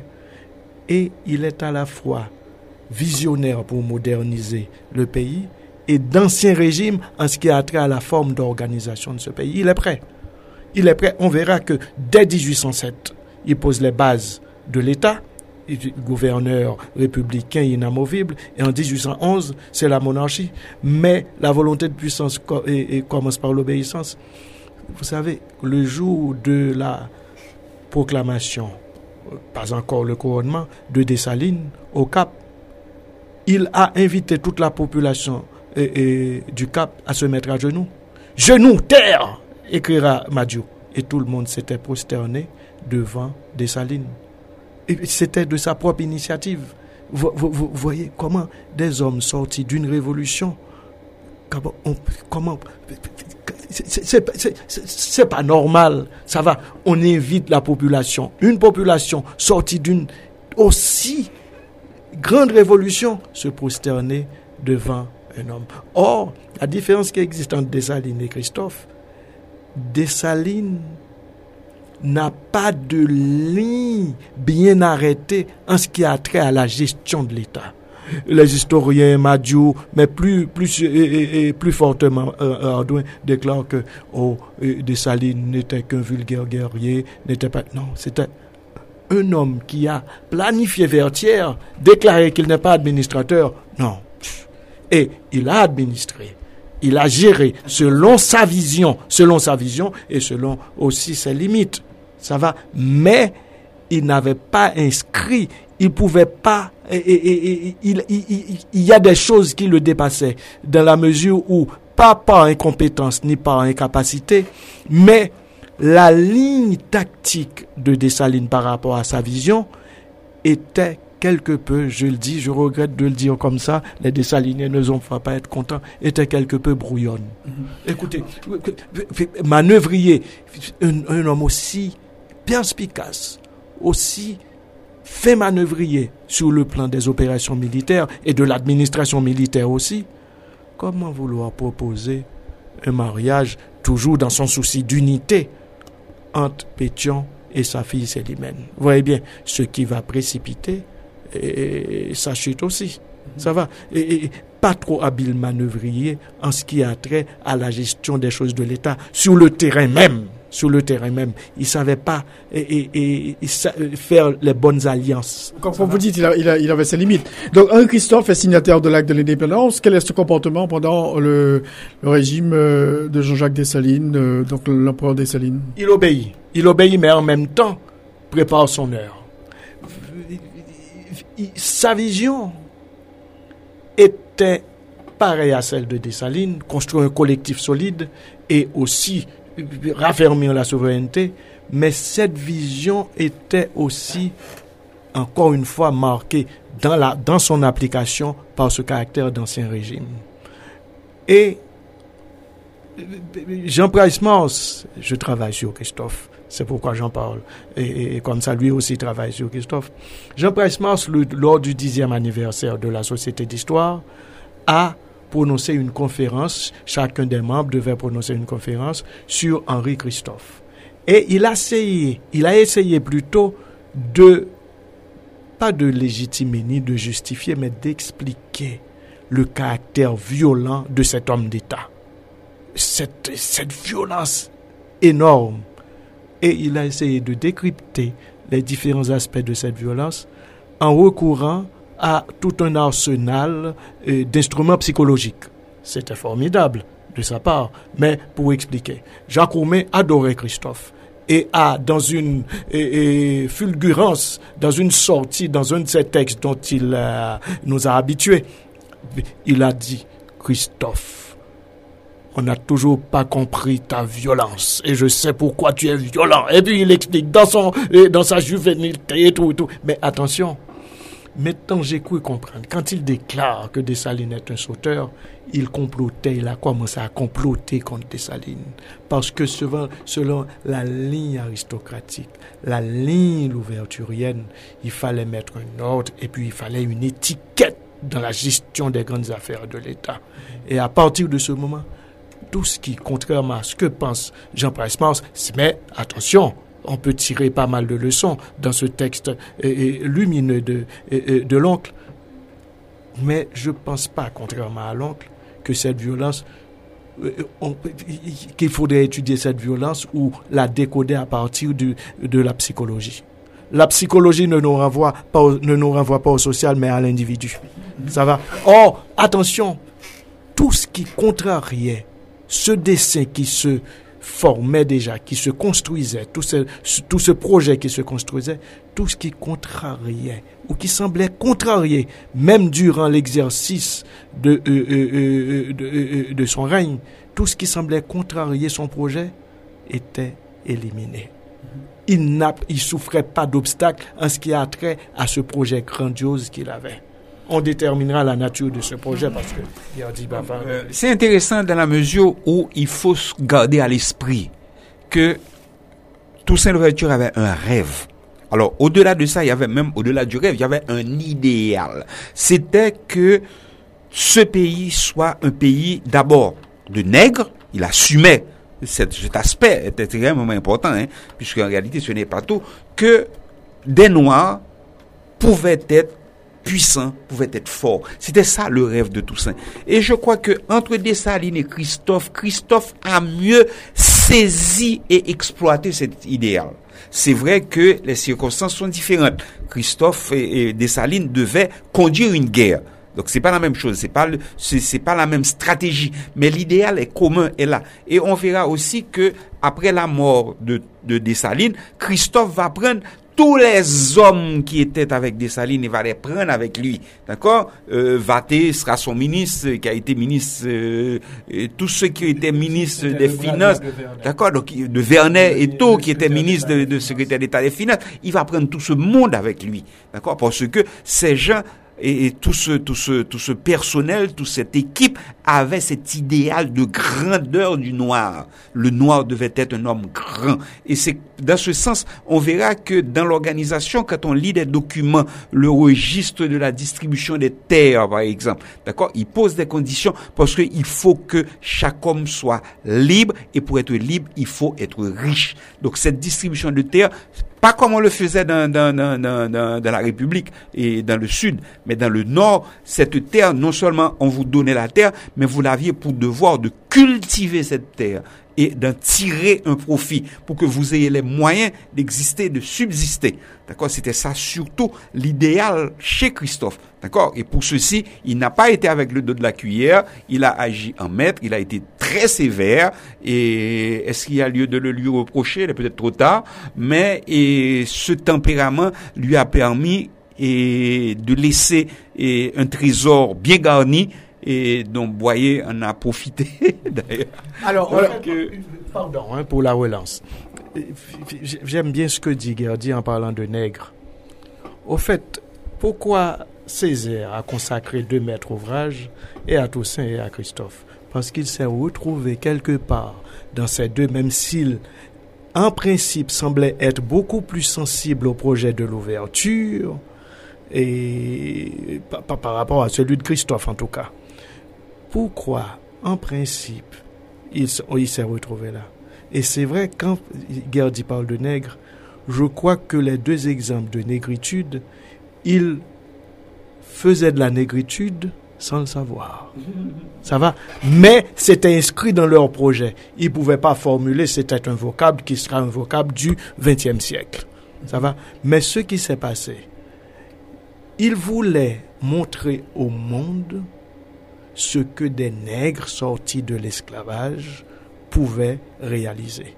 Toussaint l'a prouvé en réorganisant la colonie et en faisant de cette colonie non pas une colonie indépendante, mais une colonie souveraine, une sorte d'État néocolonial sur le plan de l'organisation économique et politique. Et maintenant, il dit, voici ce que j'ai fait. Vous m'avez laissé une colonie, j'ai pu la rendre prospère, pas autant qu'elle l'a été en 1789. Et en ce qui a trait à Christophe, et là je, préfère le texte que Césaire a consacré à Christophe que celui de Toussaint l'Ouverture. Enfin, n'est pas le moment d'en parler. Mais je dirais une chose, c'est que après 1804 et jusqu'à présent, contrairement à ce qui se passe dans les Antilles françaises, les Antilles anglophones et tout, Haïti a réglé la question de l'esclavage. Et Dessalines, nous portons tous la fibre Dessalines en nous, a réglé la question de l'esclavage. Il ne s'agissait pas pour Dessalines de, de, débattre autour de la question de l'esclavage, mais de prévenir le retour de l'esclavage par un retour toujours possible de la France. Tandis que Christophe se dit, et là, je vous invite à relire et, certains passages de la tragédie du roi Christophe. Je crois que Césaire était d'une perspicacité géniale. La question de l'esclavage n'avait pas été résolue pour Christophe. 1804 a mis fin à l'esclavage, mais Christophe veut montrer au monde que, et veut, c'est pourquoi il devient violent. Ça va, c'est que cette race sortie de l'esclavage ne pouvait pas être performant. Et pour être performant, il faut qu'il soit imprégné, qu'on lui impose une discipline sociale et, la, conduire cette race-là vers la civilisation. La civilisation occidentale, parce qu'à l'époque, c'est comme ça qu'on voyait. Au fait, Christophe, par sa violence, entendait occidentaliser le non occidentalisé. Mais alors, je voudrais peut-être pour euh, rapidement donner un exemple. Lorsque Dessalines a donné l'ordre, justement, parce que, en fait, ce n'est pas le tout de casser les chaînes. de vous sortir des chaînes, de vous libérer de ce jour, mais aussi faut-il que vous soyez libre d'exister, libre de fonctionner. Et c'est ça l'objectif, la route que voulait tracer Dessalines, mais aussi prévenir un rétablissement de l'esclavage, puisque l'expérience de 1802 est justement le, le, le, le rétablissement, ce qui s'est passé en France, parce qu'il va avoir un lien très étroit, d'accord, comme dit souvent et Georges Michel, c'est le même pays, c'est encore le même pays, la France et, et Haïti, c'est le même pays. Donc, ce qui se passe en France a une influence là maintenant. Donc, ils sont obligés de surveiller ce qui se passe là-bas, le comportement des Bourbons, de tout ce qui va se passer avec Napoléon et, Mais alors, ils vont décider, Dessalines va donner l'ordre de fortifier le pays. C'est-à-dire que de créer des espaces, non seulement de défense, mais qui permettent à la population de se retrancher en cas d'attaque. Et on va faire la comparaison. Christophe va réaliser la citadelle. Mais si on compare la citadelle avec le fort Jacques ou avec le fort réalisé et dans le sud de port et au Platon, la citadelle des Platons, et ce qui s'est passé dans les autres localités, mais on verra que c'est disproportionnel. Le, le tempérament de l'homme, il en a fait un monument pharaonesque. D'accord? Donc ça veut dire que c'est de cette dimension qu'il vit. Tandis que on verra que même quand des salines arrivent dans les hauteurs de aujourd'hui ce qui est fait en maths. D'accord? Il va tirer les oreilles de Pétion pour lui dire, mais c'est quoi ce que vous avez fait? C'est pour ça qu'il y a le fort Jacques et Alexandre. Il va lui dire, mais écoutez, mais c'est quoi ça? D'accord? Ce n'est pas une fortification, c'est parce que vous avez demandé de faire, je vous ai dit de préparer quelque part où le peuple est capable de venir se regrouper. C'est ça la citadelle. La citadelle, c'est non seulement une œuvre de défense, mais c'est aussi un espace de ralliement aussi. D'accord? Et on a dû abandonner ça et on a fait le ce qui est aujourd'hui le Fort Jacques. Que j'invite les jeunes qui ont le temps d'aller voir. Ça vaut le coup d'aller se ressourcer là. Et maintenant, on verra toute cette fortification à travers le pays, parce qu'il y a tout un réseau de fortification qui va se faire. Il suffit de prendre les manchants des salines quantité de fortification qui est là pour protéger la capitale. Puisque la capitale est à l'intérieur, la capitale n'est pas dehors, pas au prince, c'est dehors. D'accord On va voir les grandes villes vont être construites sur le littoral après. Mais au début, d'accord, ceci, Milo est à l'intérieur des terres. Tout est à l'intérieur. D'accord? De manière à ce qu'on ait un recul par rapport au retour éventuel des Français. Et en toute c'est ce que je voulais ajouter à ce que Pierre a dit. D'accord? Donc, défendre le pays contre un retour éventuel, Christophe lui-même, il va réaliser quelque chose en dehors de toute proportion, de toute logique. D'accord? On ne pouvait pas s'imaginer qu'il bâtirait quelque chose d'aussi grandiose. Donc c'est l'esprit de l'homme aussi. Et c'est probablement ce qui va être la cause de sa fin aussi. Alors Pierre, Pierre, Buteau, euh, Dessalines euh, donc, euh, est assassiné. Donc on peut dire qu'il y a une lutte entre Christophe et, Pétion pour, pour le pouvoir. Pas pour le pouvoir, pour deux choix de société. Ça va, deux choix de société en face, il y a Pétion et bien sûr Christophe.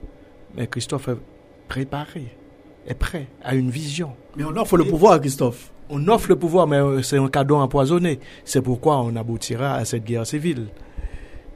Pétion est d'une grande subtilité dans les relations humaines. Pétion est, c'est un rassembleur. Christophe est un meneur ça tient là.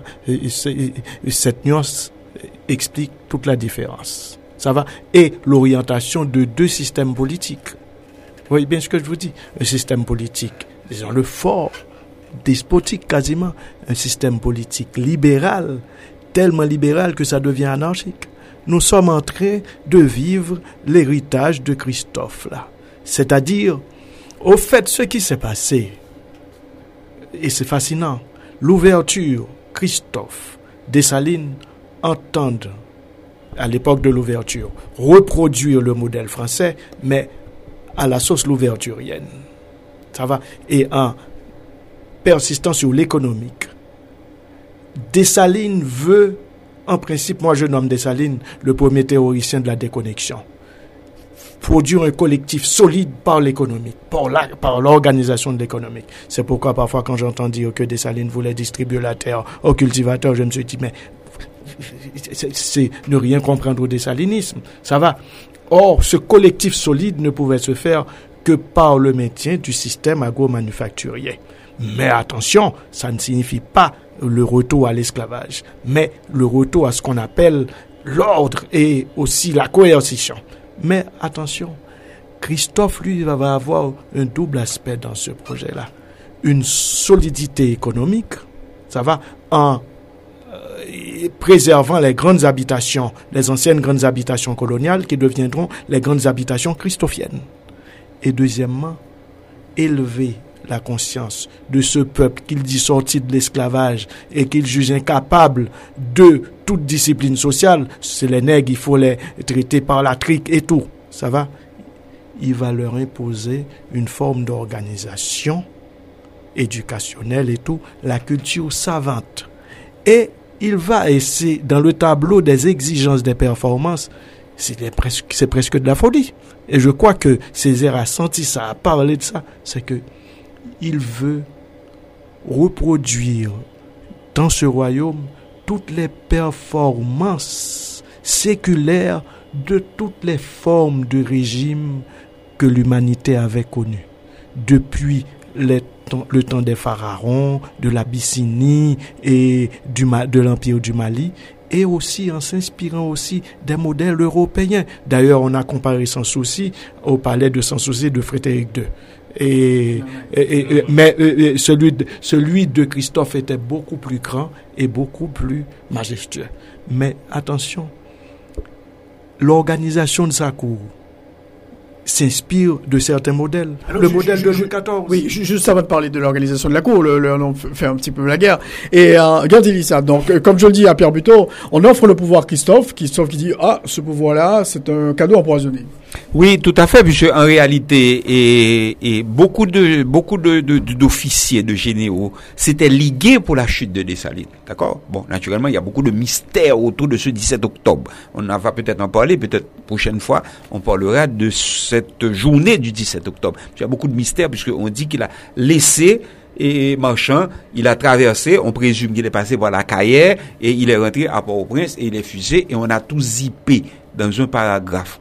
D'accord Donc je pense qu'il n'y a pas eu beaucoup d'études qui aient été faites sur ce moment, comment ça s'est passé? Il y a beaucoup, on rapporte que Yao Yayo, on a dit que on a fait venir un officier et Mulat de Petit Gouave, c'est lui qui a tiré. On raconte beaucoup de choses. Mais je pense que cette journée est importante. Il faudrait peut-être qu'on y consacre beaucoup plus de temps et des études plus approfondies là-dessus. Donc alors, Dessalines va mourir le 17 octobre et une fois qu'on a constaté et sa mort, on accepte sa mort, maintenant il faut organiser l'État. Pétion décide de mettre une structure en place. Mais par sa rigueur, par sa discipline, et Christophe a gravi tous les échelons de l'armée indigène et il est le plus haut gradé de l'armée. Après, après, Dessalines. Dessalines n'est pas, mais lui, il est le général en chef de l'armée et il a des hommes avec lui qu'on estime à environ 15 000 hommes. Il dispose d'une armée à lui tout seul. 15 000 hommes. C'est peut-être l'armée la, plus imposante de l'époque. Discipliné. Et tous les hommes sont habillés, vêtus et en ordre, qui reçoivent un entraînement. Il suffit de voir des gravures d'époque pour voir comment étaient les membres de son armée. Donc le pouvoir lui revient. Je dirais même de droit ou de fait disons, de fait de préférence, d'accord? Légitime. Il dit non. À une condition. Il ne répond pas tout de suite. Il attend plusieurs jours. Et il ne va répondre que le 23 octobre. Il écrit une lettre qui est reproduite dans le livre de... Dans tous les livres d'histoire. Exceptionnel. D'accord? Je pense que c'est une chose qu'il faudrait peut-être rentrer dans une anthologie de la politique haïtienne. Une lettre extraordinaire. Et il fait savoir à ces gens, j'accepte le poste en tant que le plus haut gardé de l'armée. Je reste un général, je reste le, à mon poste. Mais cependant, la condition est que vous fassiez venir des délégués des différentes régions et que vous préparez une constitution qui soit conforme à la situation de l'heure. Pichon, comme bon et habile manœuvrier, accepte les conditions. Mais tente maintenant de piéger Christophe. Plutôt Christophe lui envoie les hommes. Je crois que notre ami Mentor, d'accord, Garitan Mentor. Et, oui, mais Mentor était, déjà mort. Apétion a été déjà été assassiné depuis sous des salines. Il envoie, il envoie des, délégués. Il envoie des gens ici, d'accord Télémac. Et, Christophe va s'arranger avec euh, Gérin, d'accord? Ils vont créer deux. Alors, il faut connaître la structure qui est établie, l'organisationnel du territoire, d'accord? Il va élever certaines paroisses en commune, notamment vers le... Il va transformer le vulgaire petit bout en paroisse. de manière pour avoir plus de délégués, plus de voix à l'intérieur de la constituante. Donc, premier faute électoral, pardon de parler ainsi. D'accord, puisqu'en réalité, le, le, le momentum semble être similaire. Donc, il crée ça. Donc Christophe s'en rend compte. Il dit, mais écoutez, c'est parce qu'on a convenu. Vous ne pouvez pas avoir plus de délégués que le Nord. N'oubliez le pays est divisé en trois grands départements. D'accord Il a dit la constituante. D'accord Maintenant, quand on lui tend la constitution, d'accord Il regarde que tout le pouvoir revient à un Sénat. Il dit que moi, je, je, je, ne connais pas cette affaire de Sénat. Moi, je suis le chef, le général. Vous parlez de c'est le Sénat qui décide, c'est lui là qui va. Non, non, je n'accepte pas. Et c'est pour ça qu'on lui a prêté les propos que si j'accepte le poste de président, je n'aurai pas plus de pouvoir que caporal. On lui a prêté. Il y a un texte assez intéressant. Le texte qui constitue les préliminaires de la Constitution royale cette constitution qui a été établie en 1811, mhm. la constitution du royaume de Christophe. Dans les préliminaires, il fait référence à la constitution nord-américaine et dit que cette constitution n'est pas appropriée à la nature d'Haïti. Et c'est pourquoi nous, nous avons choisi une constitution conférant au chef d'État tous les pouvoirs. Voyez bien. Et on est en face de deux types de pouvoirs, de deux types de constitutions. Et après la mort de Christophe, c'est la constitution orientation libérale qui va prévaloir en Haïti. Ça va? Or, il se trouve que ces deux constitutions génèrent quelques failles et des mots. La version christophienne est despotique. La version et, de Pétion est dysfonctionnel. D'ailleurs, Pétion sera, au moment de son intronisation, il dira que les armes de la République se tournent contre ma poitrine. Si je pars, si un jour j'aurai à trahir les vœux de la Constitution et tout, il va violer cette Constitution. Or, il se trouve que on est confronté à la même situation. C'est-à-dire, c'est un État qui va se donner une Constitution non opérationnelle. Mais, Attention, tout ce qui existe a un sens. Cette constitution va en principe c'est pourquoi on a toutes ces constitutions-là. Mais toutes ces constitutions ont la même écriture. Relisons-les, on verra que les préambules sont pareils et tout, et les dispositions sont pareilles. Mais c'est des constitutions. On a en fait deux régimes en Haïti, à partir de la République à la mort de, euh, euh, de Christophe. Deux régimes. Un régime qui est inscrit dans la pratique, ce qu'on appelle le régime coutumier, est un régime inscrit dans l'écriture. Quand on a besoin de l'écriture, eh bien, après l'intronisation d'un président, eh ben, on se sert de l'écriture et tout pour ce qu'on appelle formuler les vœux de l'État, formaliser et, l'organisation et le fonctionnement de l'État. Mais dans la pratique, c'est pas ce qui se passe. Et je crois que c'est pas le moment de changer cette constitution, pas du tout. Et je suis contre toute initiative tendant à vouloir changer notre constitution aujourd'hui. Mais, il faudra penser très sérieusement à l'affaire parce que cette constitution, par rapport aux autres constitutions, est nettement éloignée de notre réalité sociologique. C'est pourquoi elle est. parfois, les gens hominisent une réalité. Ils disent ah, c'est Mounio c'est Mounio, c'est politicien qui peuvent appliquer bagaille. Cela est vrai. Mais justement, pourquoi les politiciens ben, Ils ne sont pas préparés à justement fonctionner dans une telle constitution. C'est-à-dire, ils n'ont pas ce qu'on appelle le cadrage mental qu'il faut et ce qu'on appelle le cursus, la patte culturelle. Ça va, c'est un de ça, c'est pas possible. Alors, pour, ça va faire une grande différence, oui, là, d'accord, parce qu'on va voir que Lorsque Christophe retourne dans le nord après la bataille, après son échec à Sibère, il retourne dans le nord et il crée l'État d'Haïti en 1807. En février 1807, il est d'accord, il va créer l'État d'Haïti. Mais la nouvelle constitution qui crée l'État d'Haïti va lui permettre de mettre en place une structure administrative exceptionnelle. Christophe va être le premier, après l'indépendance, à émettre alors, le premier à émettre la première monnaie haïtienne. C'est un État qui fonctionnait. C'est un État qui fonctionnait. Il y a une structure qui est là. Ça veut dire qu'il y a un ministère des Finances, il y a un ministère de l'Intérieur, la, police est organisée, et l'agriculture, qui est la force de l'économie, est organisée. La Constitution lui permet d'organiser cet État. Tandis que dans le Sud, il n'y arrive pas.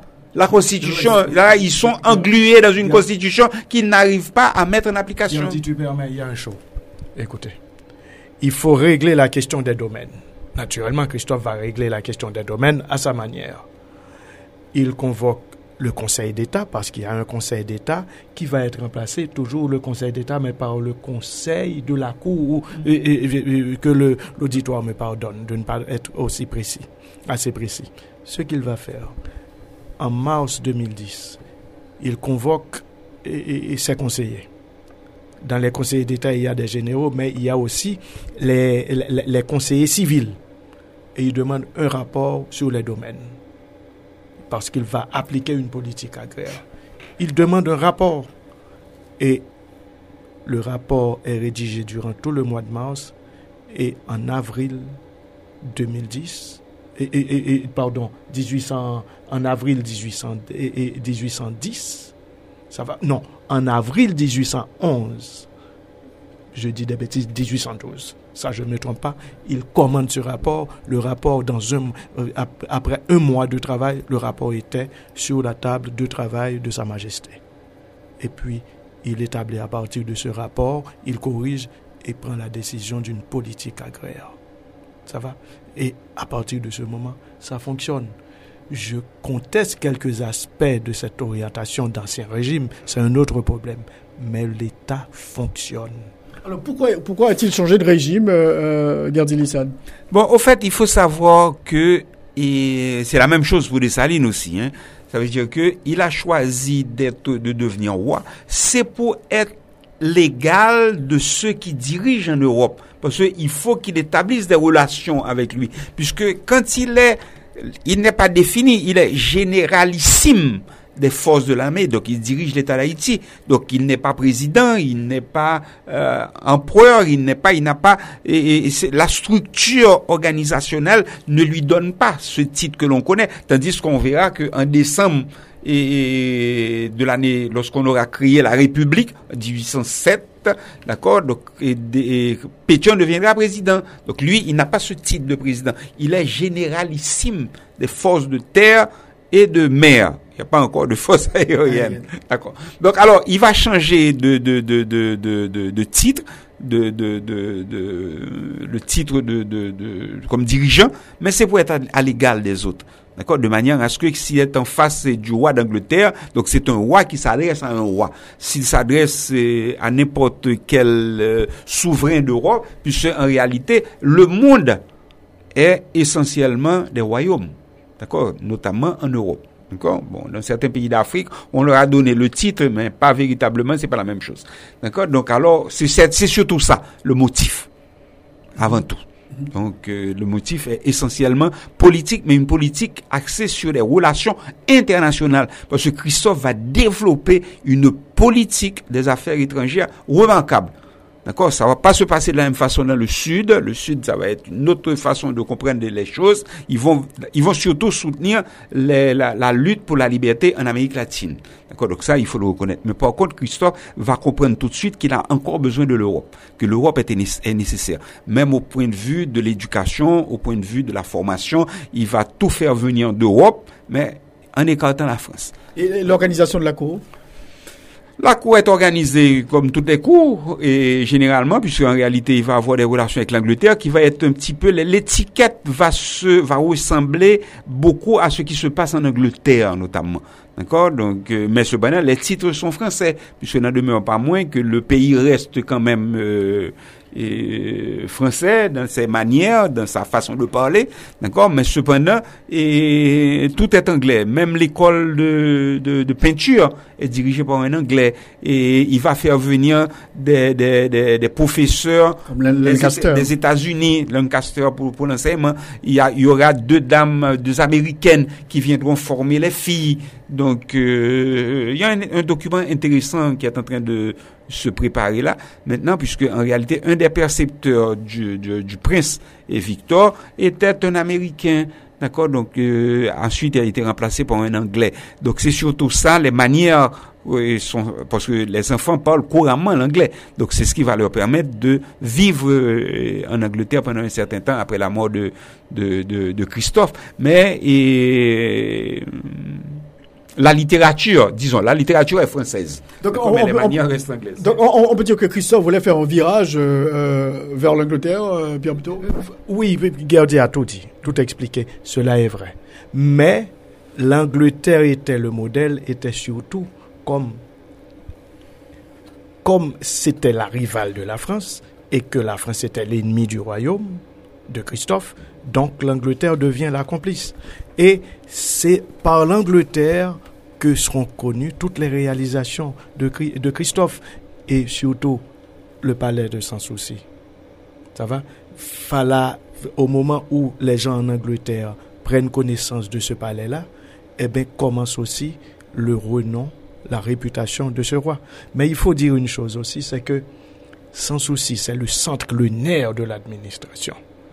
Et Sans Souci, rappelle dans sa forme d'organisation les grands du régime. C'est des aristocrates, ils sont dans leur terre, mais ils sont pas dans leur terre, ils ont des, et, des gérants qui travaillent sur leur terre et ils sont fixés comme pour Louis XIV, c'est une société de cour à la manière de Louis XIV. Ça existe en Angleterre, mais plus fortement encore en, euh, en, en France. Sous Louis XIV, eh bien, l'étiquette et tout semble être organisé, moi, je perçois, dans même dans ce qu'on appelle et, les jardins qui ont été établis, la relation entre l'espace, entre l'espace et, et la vie des gens, ça rappelle des architectes comme le nôtre et tout.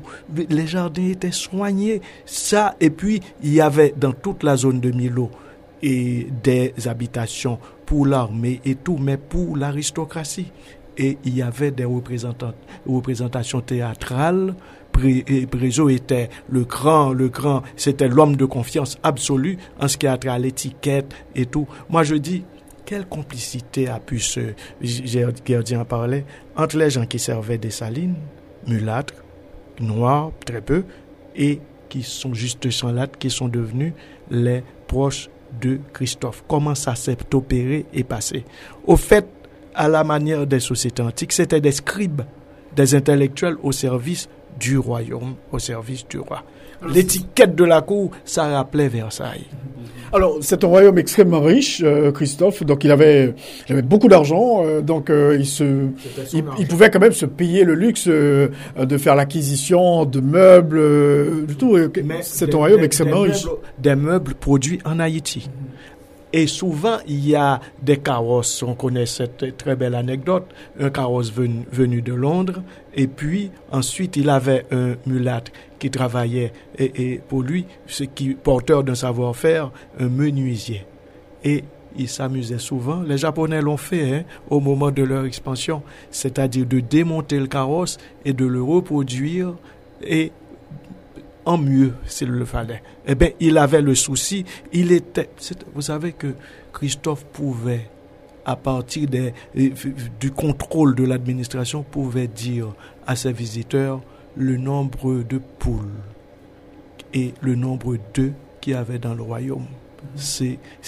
Il était d'ancien régime, mais il était moderne en ce qui a trait à l'organisation d'un État, d'une administration publique et à l'organisation d'une structuration pour une structuration économique forte. C'est tout. mais alors, ce qui est important, tu sais, cette richesse n'est pas le fruit du hasard. Ça, il faut que les gens comprennent bien que cette richesse, puisqu'en réalité, il n'y a pas de FMI, il n'y a pas de BID, il n'y a pas de, de, de, ces organisations et bidons, voleurs, pilleurs qui sont là à vous dicter tout et quoi faire. Mais il avait compris que la seule façon de devenir riche était de produire. Donc il a développé une agriculture intensive, ce qui lui a permis de développer un commerce où les bateaux faisaient la, la, la, la file, la queue dans les rades de, du Cap pour venir prendre des produits et partir avec. Et Christophe aussi avait laissé beaucoup d'argent en Angleterre pour lui permettre maintenant d'acquérir les biens nécessaires pour son armée, les tissus et la nourriture, les salaisons et les armes provenaient de l'Angleterre et de, des États-Unis. Donc, euh, C'était l'un des hommes d'État qui avait, à travers les filières anglaises, Clarkson, Wilberforce, et bien françaises aussi, l'abbé Grégoire, qui avait une connaissance, une certaine expérience des relations internationales. Dessalines l'avait aussi, ce qu'on ne retrouvera pas dans les dirigeants de la République et depuis Pétion et, et, jusqu'à date. Ça va C'est-à-dire que pour Christophe, diriger l'État, c'est quelque chose de sérieux. Et si on veut diriger l'État, il faut se préparer. Mais se préparer, parce que l'État, c'est lui, c'est le centre, l'espace de totalité qui doit organiser la société. Alors on peut pas parler de Christophe sans parler de la citadelle. Euh, Christophe, euh, ça c'est beaucoup d'argent, mais euh, beaucoup de sang aussi en coulé pour construire la citadelle. C'est difficile de casser les œufs et de comment de faire une omelette, casser les œufs.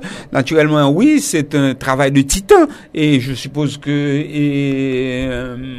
l'Égypte a fait la même expérience, d'accord? Et toutes ces grandes sociétés, ces grandes civilisations ont construit dans les mêmes conditions.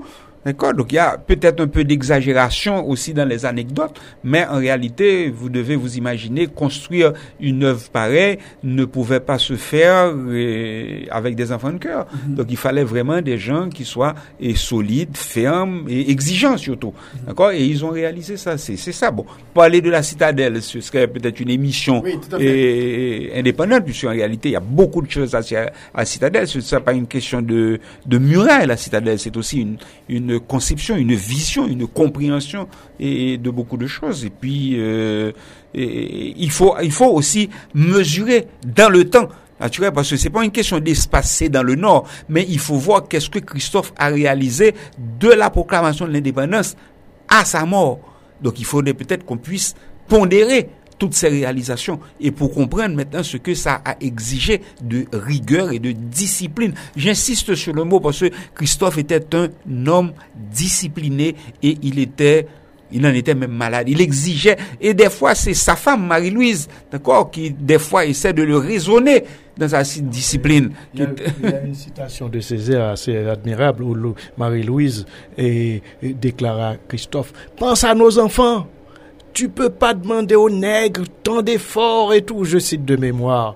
Et c'est vrai tout ce qu'a dit et, et Gardi, mais la citadelle, la construction a commencé dès 1804. Mm-hmm. C'était euh, sous injonction de Dessalines. Et, puis, inachevé. Hein. Tout ce qu'on voit là, la citadelle est encore inachevée. L'inauguration, c'était en 1813. Mm-hmm. Mm-hmm. Alors, alors, mais il l'appelait le Palladium de la Liberté. Ça va?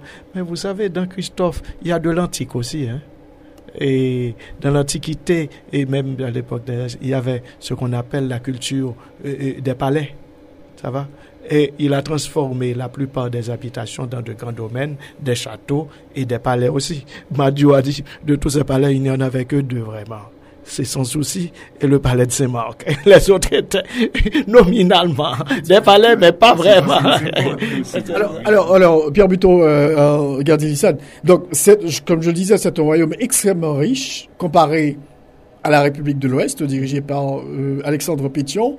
Mais pour aboutir à cette richesse, à cette rigueur, il y a eu, comme je le disais tout à l'heure, beaucoup de sévérité de la part de Christophe et on reproche beaucoup de choses à Christophe. Moi, je dis, je pense à un homme politique de la Révolution qui allait être victime du procès de Fouquier-Tinville. je n'aime ni l'ordre ni le désordre. Je crois que Haïti doit sortir de cette impasse-là. L'ordre, le désordre. On ne peut pas remplacer le désordre par un ordre mortifère. Mais on ne peut pas remplacer ce désordre déstructurant. Ça va par l'ordre mortifère. J'entends des gens qui disent aujourd'hui, à cette époque du Valier et tout. Non, il faut sortir de ça. Il faut sortir de cette dichotomie. C'est-à-dire, il faut que l'État ne soit pas un État dictatorial ou et totalitaire comme euh, l'a été le régime des Duvaliers, mais il ne faut pas que cet État soit cette catastrophe qu'on a aujourd'hui. Qu'est-ce qui sortir de ce désordre et en instaurant l'ordre des lois et des lois capables d'être exécuter, d'être opérationnel. Pourquoi ce divorce entre Christophe et, euh, avec ses généraux et la population, regardez alors, à quel moment? Puisque en réalité, la, chute, ah, bah, 1800. Alors, au fait, euh, le choix est, le choix est fait dès le départ. D'accord? Tel départ, puisque en réalité, Christophe va rentrer dans le, le, le, le, le périmètre de ce que nous avons décrit. C'est-à-dire que dans le sud, il y a un laisser-aller. On verra même que des hommes du nord vont s'arranger, vont faire des fictions. Télémac va abandonner. D'accord? Il y a beaucoup de gens qui vont faire des fictions, il va aller, puisque il y a beaucoup plus de laisser-aller dans le sud. Puisque le choix du sud était difficile à faire. C'est-à-dire que, est-ce qu'il fallait, puisque on a proclamé l'indépendance, c'est un grand mot, est-ce que cette indépendance voulait dire une liberté démesurée ou une liberté contrôlée, circonscrite? Donc le choix est fait dans le nord. On sait qu'il faut démocratique. voilà. Donc ça veut dire que dans le sud maintenant, est-ce qu'il faut remettre les gens au travail? Est-ce que maintenant les remettre au travail ne serait pas les assimiler à un système esclavagiste? Donc dans le sud, ils prennent du temps à décider, à savoir maintenant comment faire fonctionner cette société. Et le Sud va gaspiller tous ses avoirs dans le commerce et, se procurer des objets de luxe, va se procurer des produits de luxe venant d'Europe. Ils vont se ressentir davantage européens que nègres. Or, le choix est différent. Et c'est là maintenant que cette ligne de démarcation va se faire. Ce qui va arriver rapidement pour parler de la fin de Christophe, naturellement, on rapporte. Et l'affaire Brel aussi. Bon, oui, mais tout ça, c'est des anecdotes intéressantes. Hein. C'est extrêmement intéressant puisque ça alimente, ça va et, assaisonner l'histoire dans une certaine mesure. Et ça aussi incite à la recherche, à la curiosité. On se demande maintenant qu'est-ce qu'il y a de vrai? Et le chercheur a le devoir maintenant de s'inspirer de cette anecdote et découvrir la vérité. Si c'est simplement des mythes, puisqu'en réalité, il y a tout ça aussi dans une société, et les mythes sont, sont sont tout aussi intéressants, c'est, qui sont alimentés par, les anecdotes. Nous les aimons bien, les anecdotes, et nous, curieux chercheurs. Donc alors, lorsque Christophe décide d'aller à Limonade ce jour-là, sa femme lui dit, mais comment peux-tu décider d'aller à Limonade tandis que la fête c'est au Cap? Et il aurait répondu à la reine que si Notre-Dame veut fêter, qu'elle me suive. Donc c'est pas à moi d'aller faire la fête au Cap. Donc elle n'a qu'à venir me trouver à Limonade. Et à Limonade, Christophe est un homme, comme on a dit, exigeant. Aujourd'hui, on parlerait de stroke. D'accord? Il a fait ce qu'on appelle une crise d'apoplexie. Donc il va s'effondrer. On raconte justement, il aurait vu à l'église l'ombre de Brel qu'il avait fait et assassiné, fusillé, emmuré. Emmuré, donc, euh, bon, bref, euh, je doute fort que les fantômes circulent en grand et pendant le jour comme ça. Il faut attendre peut-être la faveur de la nuit. Donc il est tombé et il a heurté et le, l'hôtel. Voilà, donc il a heurté sa tête euh, quand il est tombé et on a dû l'emmener. D'accord? Donc alors le bruit a circulé tout de suite. D'accord? Que le roi était impotent, malade, il avait l'apoplexie, il avait tout son parti et, et paralysé. On l'a emmené à sans souci. Et il y avait déjà et comment dire ça là, une tendance à se révolter. Il y a des gens qui, il y a toujours des mécontents dans une société, dans tout régime. Il y a toujours des mécontents. Il y a toujours une opposition, pour parler un terme à la mode. Ou, depuis le XXe siècle, il y a une opposition. Donc alors, Saint-Marc commence à se rébeller, parce que n'oubliez pas que Saint-Marc est à la limite, est entre le nord et le sud, ce sont les limites, c'est le, c'est le no man's land, d'accord Ça va commencer là, et ça va être alimenté par Boyer, d'accord Qui va encourager les gens à se soulever. Maintenant, quand ils apprennent que déjà le roi n'a plus la même capacité, puisque en réalité c'est un omnipotent, d'accord Donc à le moment-là, et un proche de lui, le duc Richard, d'accord Proche de, lui, d'accord qui est commandant de, la ville du Cap, de, Cap Henri, à l'époque, d'accord, décide d'encourager la rébellion. Tu sais, les gens qui étaient déjà là, mécontents pour une raison ou pour une autre, il les encourage. D'accord? Donc alors, et ça finit par arriver aux oreilles du roi qui décide, lui, comme avait tenté des années plus tard et Hippolyte, d'accord? Il décide, lui, d'aller combattre les, les, les, rebelles, les, les factieux, d'accord Il se lève, mais et il se fait frictionner, raconte-t-on, d'accord, de piments, d'épices et de toutes sortes de, de choses, d'une bonne friction, ce qui lui permet de se mettre debout. Mais au moment de se mettre en selle, il s'effondre, il tombe. D'accord Puisque en réalité, son cheval est un cheval remarquable, un cheval extraordinaire. Et, comme il était un passionné des chevaux, il avait son haras et extraordinaire, comme, ah comme extraordinaire, comme Toussaint aussi. Toussaint adorait les chevaux. Alors, il n'y avait pas d'autre moyen de transport de toute façon. D'accord? Donc, c'était les chevaux. Donc, alors, il tombe. Et il réalise maintenant qu'il n'a plus la force. Et les gens comprennent, d'accord? Et, et, et, Richard est un proche, il est souvent avec eux, il est là-bas, il a compris. Et il n'est pas attaqué directement, mais il comprend sa faiblesse. Il réalise qu'il ne pourra pas mener cette bataille. Et il ne se voit pas être humilié par des gens qu'il a dirigés. Et il décide de... Ah, alors il appelle sa femme et ses filles et leur explique que c'est la fin. D'accord? Mais à ce moment-là, il fait un conseil des ministres, un grand conseil d'État, et selon la constitution qui accorde le pouvoir à son fils, d'accord, donc il leur demande, et il demande à son fils de prendre les choses en main. Donc c'est ainsi qu'il va être roi pendant quelques heures, puisque ça va pas durer longtemps, et il est assisté du conseil des ministres. Et ils prennent des dispositions pour se rendre au cap, pour aller mettre fin à cette, euh, à cette rébellion. Et entre-temps, Christophe se tue, se donne une balle, on, le met dans son linceul, on le transporte euh, à la citadelle, on l'enterre, et les gens reviennent. Ceci se passe euh, en début d'après-midi, donc la soirée se passe euh, dans les pleurs et dans les décisions à prendre. On commence à emballer et certains objets importants. Madame Christophe prend ses bijoux, on commence à... Et le lendemain, Richard, en tant que commandant de la, ville du Cap, débarque à, à, son souci, arrive à son souci et possède à l'arrestation de la famille royale, de tous les proches qui étaient là, et Dessalines, alors pas le même Dessalines, non, le, un proche de Dessalines, un descendant de Dessalines, je ne sais pas si c'était le fils ou un proche de Dessalines, il y en arrête Dessalines, on arrête de Vaté, on arrête... Euh, euh, le, petit, prince. Oui, on arrête euh, Victor, c'est le dernier. Euh, et, effectivement. D'accord? Donc ils, ils, vont ils vont prendre le parce qu'il y avait deux fils là-bas. Il y avait le prince héritier qui est Victor Henri et puis il y a eu Fernand aussi qui a été adopté. Non, Ferdinand était mort depuis 1805 à Paris, mais il y a eu Fernand, d'accord? Eugène, Fernand Eugène. Donc, je parle de Eugène, Eugène Fernand. Donc Eugène, il va, on va arrêter tout ce monde qu'on emmène au Cap. D'accord Donc le 9, on les emmène au Cap. Euh, bon, naturellement, il y a toujours eu des écervelés, il y a eu des huées et tout, et on les emmène à l'Arsenal, qui est la grande prison du Cap. D'accord Et c'est là la décision va être prise. Ils vont rester là jusqu'au 18. Ils vont rester à peu près une semaine. Ils vont rester emprisonnés. Mais par contre, on permet à la reine et à la fille de se retirer.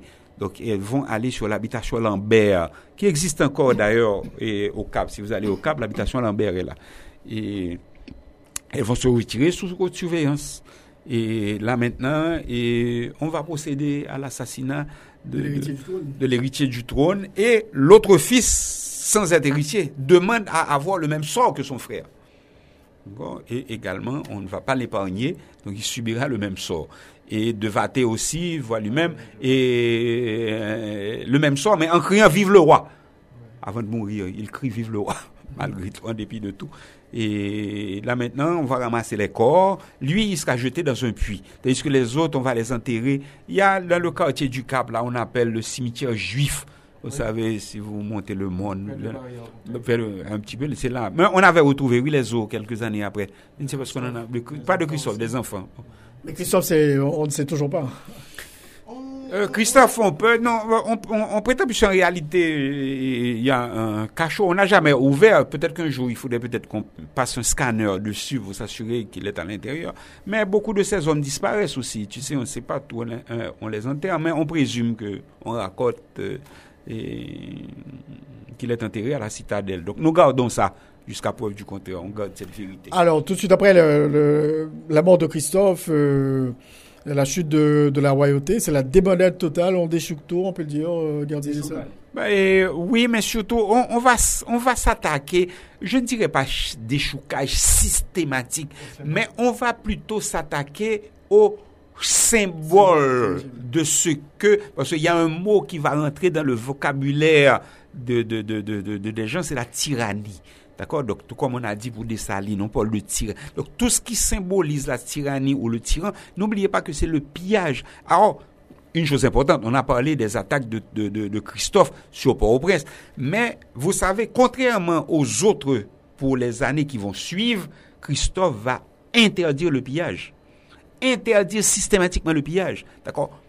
D'aucuns pensent que c'est parce que s'il avait ordonné le pillage, les gens auraient exprimé plus d'enthousiasme pour attaquer. Mais lui, il a interdit le pillage. Il n'est pas question de piller.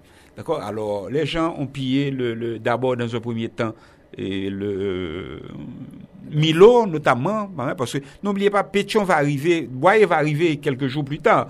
Je crois qu'il est arrivé vers le 23 ou une, semaine après, peut-être peu après, je ne me rappelle pas les dates exactes. D'accord? Donc il va arriver. D'accord? Mais il va commencer par réprimander Richard il lui a dit, mais je ne vous ai pas donné. Parce que s'il lui fait le reproche, c'est qu'ils étaient très certainement en contact, ils avaient des relations. Donc c'était un agent de, Boyer. D'accord? Et il va le punir. D'accord? Et il subira le même sort aussi. D'accord? Parce que Boyer va ordonner que lui. Donc alors, maintenant, il va rendre visite à la reine. Et d'accord? Et lui présenter ses hommages. D'accord? Et la dame va lui offrir les, bijoux. De, il a dit non. D'accord. Donc on rapporte que Boyer aurait répondu Je dirige un peuple trop pauvre pour accepter des cadeaux aussi et, de si grande valeur. Donc, mais cependant, je décide de vous amener à Port-au-Prince pour vous protéger. Donc, alors, c'est comme ça que les deux filles et la reine vont se retrouver à Port-au-Prince. Petite anecdote intéressante, et je suppose que vous connaissez tous la Bibliothèque nationale, Saint-Louis de Gonzague. Il y a Saint-Louis de Gonzague. Il y a une petite maison à côté de Saint-Louis de Gonzague où on vendait des produits pour faire la pâtisserie. D'accord? Donc on les a logés là. Donc elles ont vécu là pendant quelques temps. C'est là de cette petite maison où là, d'accord, où maintenant la foule venait à la rue du centre. D'accord, donc beaucoup de gens venaient voir maintenant ce que c'était qu'une reine. D'accord, et elle est restée là jusqu'au mois de juillet de, quelques mois et finalement elle a obtenu son passeport et voyez, parce que en fait, surtout pour les filles. Donc il, il a voulu écarter les filles pour que les filles n'aient aucune prétention de reprendre le pouvoir, d'accord, parce que la Constitution permettait et offrait cette possibilité. Donc elles sont parties et les trois et avec Soliman et le le, le euh, c'est lui, il était venu avec l'expédition, Soliman. Oui, voilà, donc ce et sont les déserteurs. Et, Soliman était chargé de s'occuper de Pauline. C'était un masseur aussi, un Turc. Mhm. Oh, ça va. Et il s'occupait des toilettes de Pauline à l'île de la Tortue. Et c'est lui qui s'est retrouvé dans le royaume de Christophe. Donc après, après, ils sont partis pour, euh, pour l'Italie eh, puis... Non, pour l'Angleterre d'abord. Donc ils se sont arrêtés en Angleterre. Et ils étaient à, on va retrouver cette famille en Haïti, les Sutherland. D'accord, il était accompagné de Sutherland, qui était un représentant proche Et alors, il y a eu D'origine écossaise. lui d'origine écossaise, donc il les a accompagnés en Angleterre, puisqu'il représentait le- l'Angleterre. Donc alors ils sont arrivés en Angleterre et ils ont accueilli par euh, Wilberforce, ils vont être logés par Wilberforce pendant quelques mois et elle va en- engager un procès contre eux et ceux qui avaient les fonds du royaume. Parce que le royaume avait constitué des réserves en Angleterre pour leur permettre d'acquérir ce dont le royaume avait besoin. Donc le procès va durer quelques mois et beaucoup de spéculations autour de ce procès, beaucoup de spéculations, croyez-moi, parce qu'en réalité, on n'a jamais déterminé le montant exact de l'argent qui a été restitué. Mais on lui a restitué, je présume, parce que j'ai vu le testament de Marie-Louise. D'accord? Donc, et pour avoir vécu aussi longtemps en Europe et en Italie, qu'elle ait laissé autant d'argent, il faut croire que la somme était considérable. Bon, bref, on parlera de ça peut-être rapidement si on a encore une minute. Donc, alors, elle va rester en Angleterre, elle va passer, et finalement, elle va acheter une maison pour habiter. Mais cependant, une des filles souffre de, de pleurésie. D'accord? Elle est malade. D'accord? La température, le foie, il fait froid, puisque des gens qui ont vécu sous les tropiques pendant longtemps. Et finalement, elles vont partir pour euh, l'Autriche pour aller dans les eaux et pour euh, euh, thermales pour essayer de se retrouver une santé. Mais la fille est de plus en plus malade. Et l'autre aussi a été oui, victime de- du même mal, hein. d'accord. Donc, euh, elle ne supportait pas bien, et finalement, ils ont été, ils ont tout abandonné. D'ailleurs, on a retrouvé la maison. La maison est là, et il y a même une plaque. Et il y a des gens qui font un pèlerinage, d'accord, parce que elles étaient très admirées pour leur manière, leur façon de se vertir, comment ils étaient, d'accord. Donc, euh, elle est passée par la France, mais elle n'a pas aimé. D'accord, elle n'est pas restée longtemps de la France étant, elle a continué son chemin, elle a traversé l'Italie, elle a fait plusieurs villes en Italie. Pour en faire une histoire courte, elles se sont installées à Pise. D'accord? Et à Pise, euh, elles vont vivre une vie très religieuse, puisque c'est une femme qui se rendait et, à l'église tous les matins, régulièrement. Et puis, euh, il y a eu cette petite aventure, puisque Chateaubriand en parle beaucoup, d'accord, de l'une de ses filles, il explique comment elle était belle, comment on était. Et, non, et Chateaubriand avait réservé, et quand elles allaient en Italie, elle leur a fait des contacts. Elle a même rencontré, elle était à Rome, elle a même rencontré le pape à Rome, et, Chateaubriand a tout arrangé. Parce qu'il y a quand même, il faut savoir aussi, hein, on va faire peut-être une petite parenthèse pour, les, pour, les, pour ceux qui nous écoutent, c'est intéressant, parce que Pelletier était l'agent commercial de Christophe en Angleterre. Il y avait Gabriel Pelletier. Comme Christophe semblait était très généreux vis-à-vis de Pelletier, et Chateaubriand était un exilé, d'accord? Il vivait en Angleterre. Donc, il a bénéficié aussi des largesses de Pelletier. Donc, il connaissait bien le royaume. La source de l'argent. La source de l'argent. Donc, il a voué une certaine reconnaissance vis-à-vis de Christophe et pour lui avoir permis de, de réaliser son œuvre. D'accord? Parce que dans les mémoires où Doudou tombe, il parle de, de, de la prince et des reines, des termes très élogieux. Donc, alors voilà que ces dames vont se retrouver là, ils vont mener leur vie et très simplement, ils vont habi- habiter dans une petite. Et pas de petits-enfants. euh. Non, non, non, non, non, non, non, pour petits enfants. Donc il y a et, et elles vont mourir euh, malheureusement et très jeunes. D'abord, il va y avoir euh, et Athénaïs va mourir d'abord en 1831. Améthys va mourir en 1839. D'accord? Donc elle va tomber dans, dans Astras. D'accord? Dans, Pas de descendance directe de Christophe? non, aucun, aucun, aucun qui soit resté et, vivant. D'accord, ils ont tous disparu.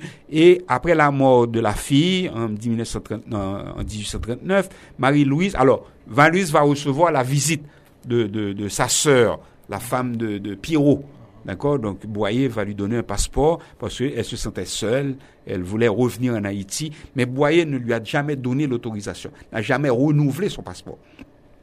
Donc voilà comment elle meurt et elle laisse tout ce qu'elle possède aux capucins. D'accord? Et en retour, les capucins vont lui permettre dans une chapelle qu'elle va faire ériger, elle va participer à l'érection de la chapelle et on va faire construire et deux tombes remarquables d'ailleurs qui sont dans cette euh, euh, chapelle à Pise où elles reposent. Elles sont encore là en à Pise et en Italie, elles sont là et même on rapporte parce que en fait on a dû lui couper un pied. Marie-Louise, on a dû lui couper un pied à un certain moment peut-être problème. Aujourd'hui, on, on, aurait su que c'était le diabète, mais à l'époque, on savait pas. D'accord Donc, elle a fait beaucoup d'appositions de toutes sortes de, de, de, feuilles et de médications. Et, et, cette semaine, on a, on a dévoilé ce tableau assez rapidement, juste avant de conclure. Je, je, termine ce, cette anecdote qui est intéressante. On a dû lui couper le pied. D'accord Donc, alors, comme c'est quelqu'un qui était. Alors, beaucoup de, gens qui se sont intéressés aux derniers jours de, la reine et des princesses, d'accord, rapportent que le pied a été conservé dans un esprit de vin, comme relique et religieux. D'accord Donc ça veut dire que quelque part à Pise, chez les Capucins, dans une chapelle, et quelque part le pied de Marie-Louise serait encore là, bien que mes, mes, mes, mes, recherches, que pendant la Deuxième Guerre mondiale, l'église a été détruite. Donc on a reconstruit l'église, mais on rapporte que tout ce qui était là comme relique ont dû et ont été mis dans un sous-sol. D'accord? Donc euh, l'idée, c'est que si on avait trouvé les financements au niveau de la société, on aurait été faire une visite et voir qu'est-ce qui reste de ces filles, parce qu'elles ont tout laissé, d'accord, tout leur bien. Et c'est confirmé dans le testament de Marie-Louise, puisqu'en réalité, une copie du testament a été retrouvée l'année dernière à la librairie British Library, d'accord? Donc une traduction qui a été faite. Bon, bref et ce qui ne semble pas beaucoup intéresser les gens chez nous. D'accord? Donc, euh, mais les documents sont là, on aurait pu savoir davantage. Et la répartition de sa richesse montre quand même que Christophe avait laissé quand même des moyens considérables.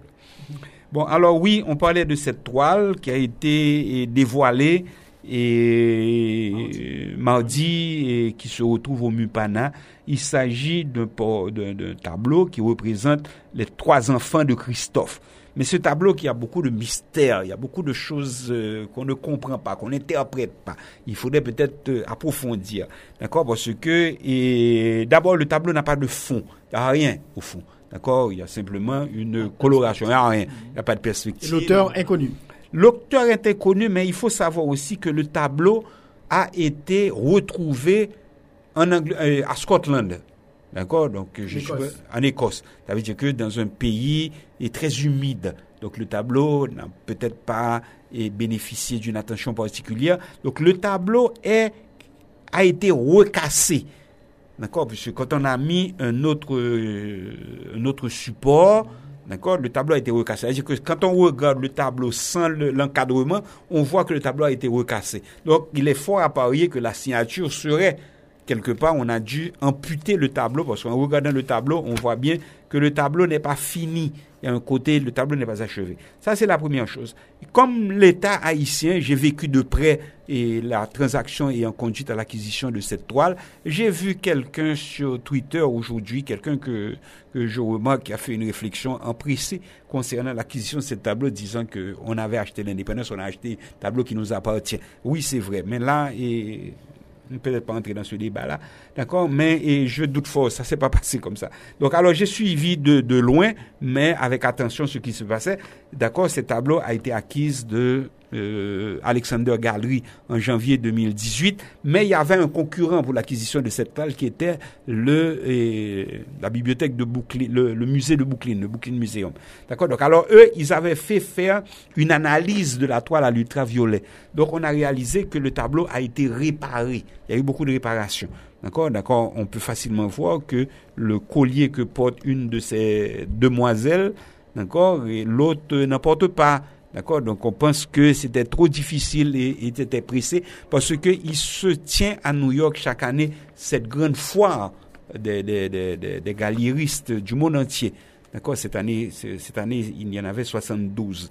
Donc on pense que le tableau a été retouché, le tableau a été repris, le visage, euh, la dame qui est à l'extrême droite, et le scanner a révélé ça, d'une part. Et d'autre part, la tenue parce qu'il y a des études qui ont été faites, on a retrouvé les descriptions de, de, de, des vêtements et on a pu reconstituer ce que devait être la robe de la reine. Et c'est loin d'être quelque chose d'aussi transparent. D'accord? Donc euh, il y a des questions qu'on se pose autour de ça. Mais la certitude, c'est que le personnage masculin porte euh, la médaille avec l'insigne du roi. On avait parlé de la relation de Christophe avec euh, le monde des, et ancien, donc il a un attachement vraiment et à l'Égypte, puisque en réalité, il va avoir le, le, phénix.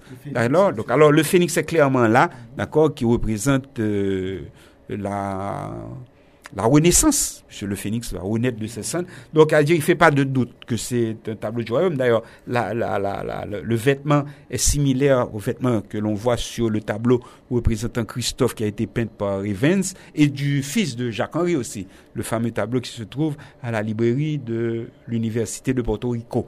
Encore, Haïti n'avait pas voulu ou ne pouvait pas en faire l'acquisition. Donc la toile est là. Donc alors, il y a beaucoup de questionnements autour de ça. Mais surtout, le questionnement le plus important, c'est que le personnage masculin a sa main dans la veste, qui ressemble davantage à une posture de Napoléon.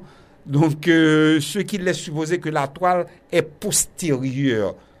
D'accord? Donc, alors, les gens pensent que c'est 1811 ou 1812, la toile, par rapport à la technique, mais il est peut-être possible que Christophe, est-ce que Christophe aurait accepté que ses fils prennent une pause Napoléon? Donc il y a beaucoup de mystères et c'est intéressant. Je pense que le tableau est là. J'invite les gens à aller voir. Le tableau est beau, magnifique. C'est une toile exceptionnelle qui a surgi après 200 ans puisque en réalité, comme il a été discuté euh, à ce niveau-là, ce n'est pas une toile qu'on a ramenée, ce sont les enfants qui sont retournés chez eux. Oui, j'étais, j'étais là euh, lors de cette cérémonie, on dit, bon, on a ramené les enfants de Christophe. Oui, je crois, on les a ramenés, je pense que c'est une bonne chose.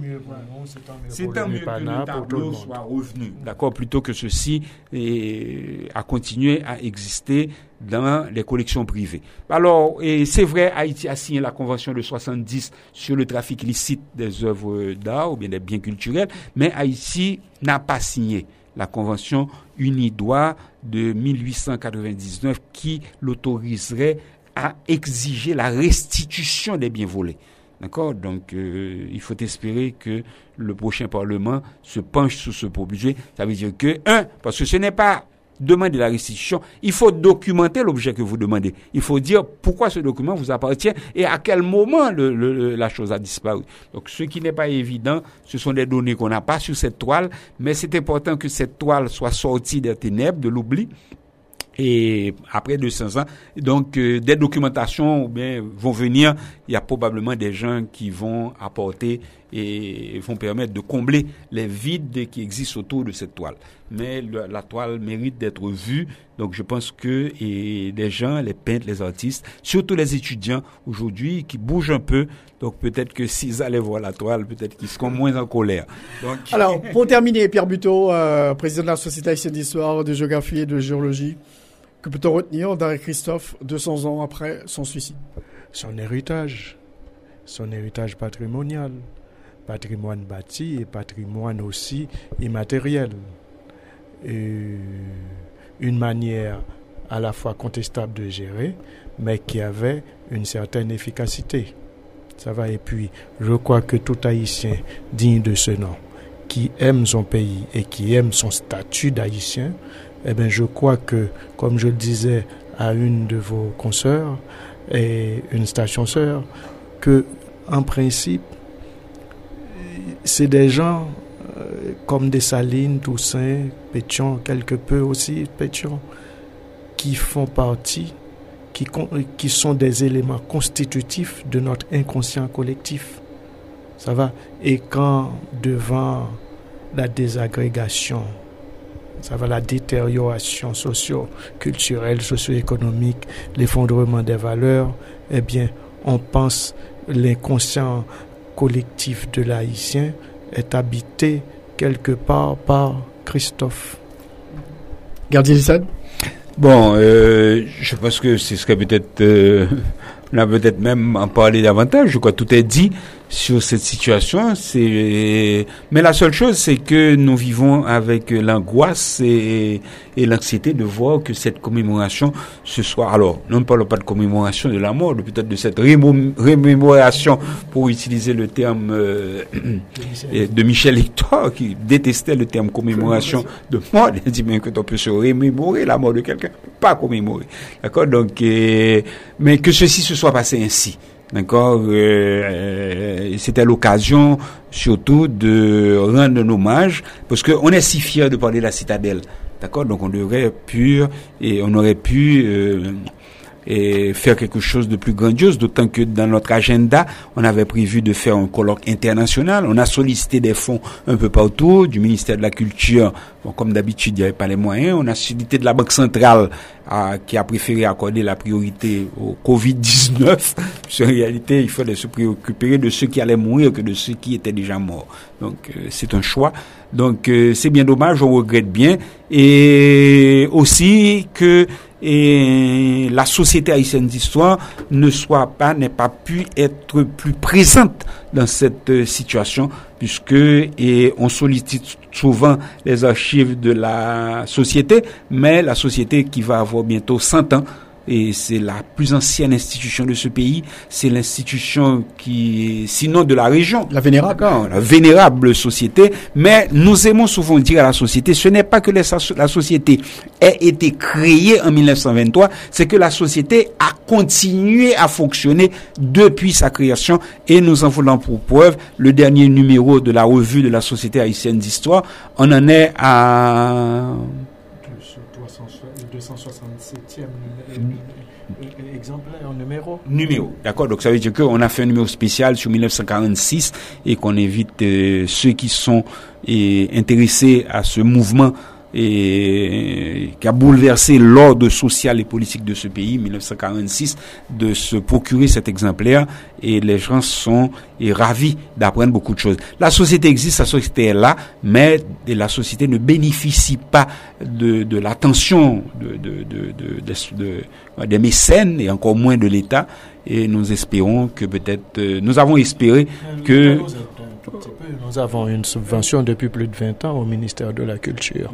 Ça nous permet de publier la revue, de mener quelques petites activités aussi.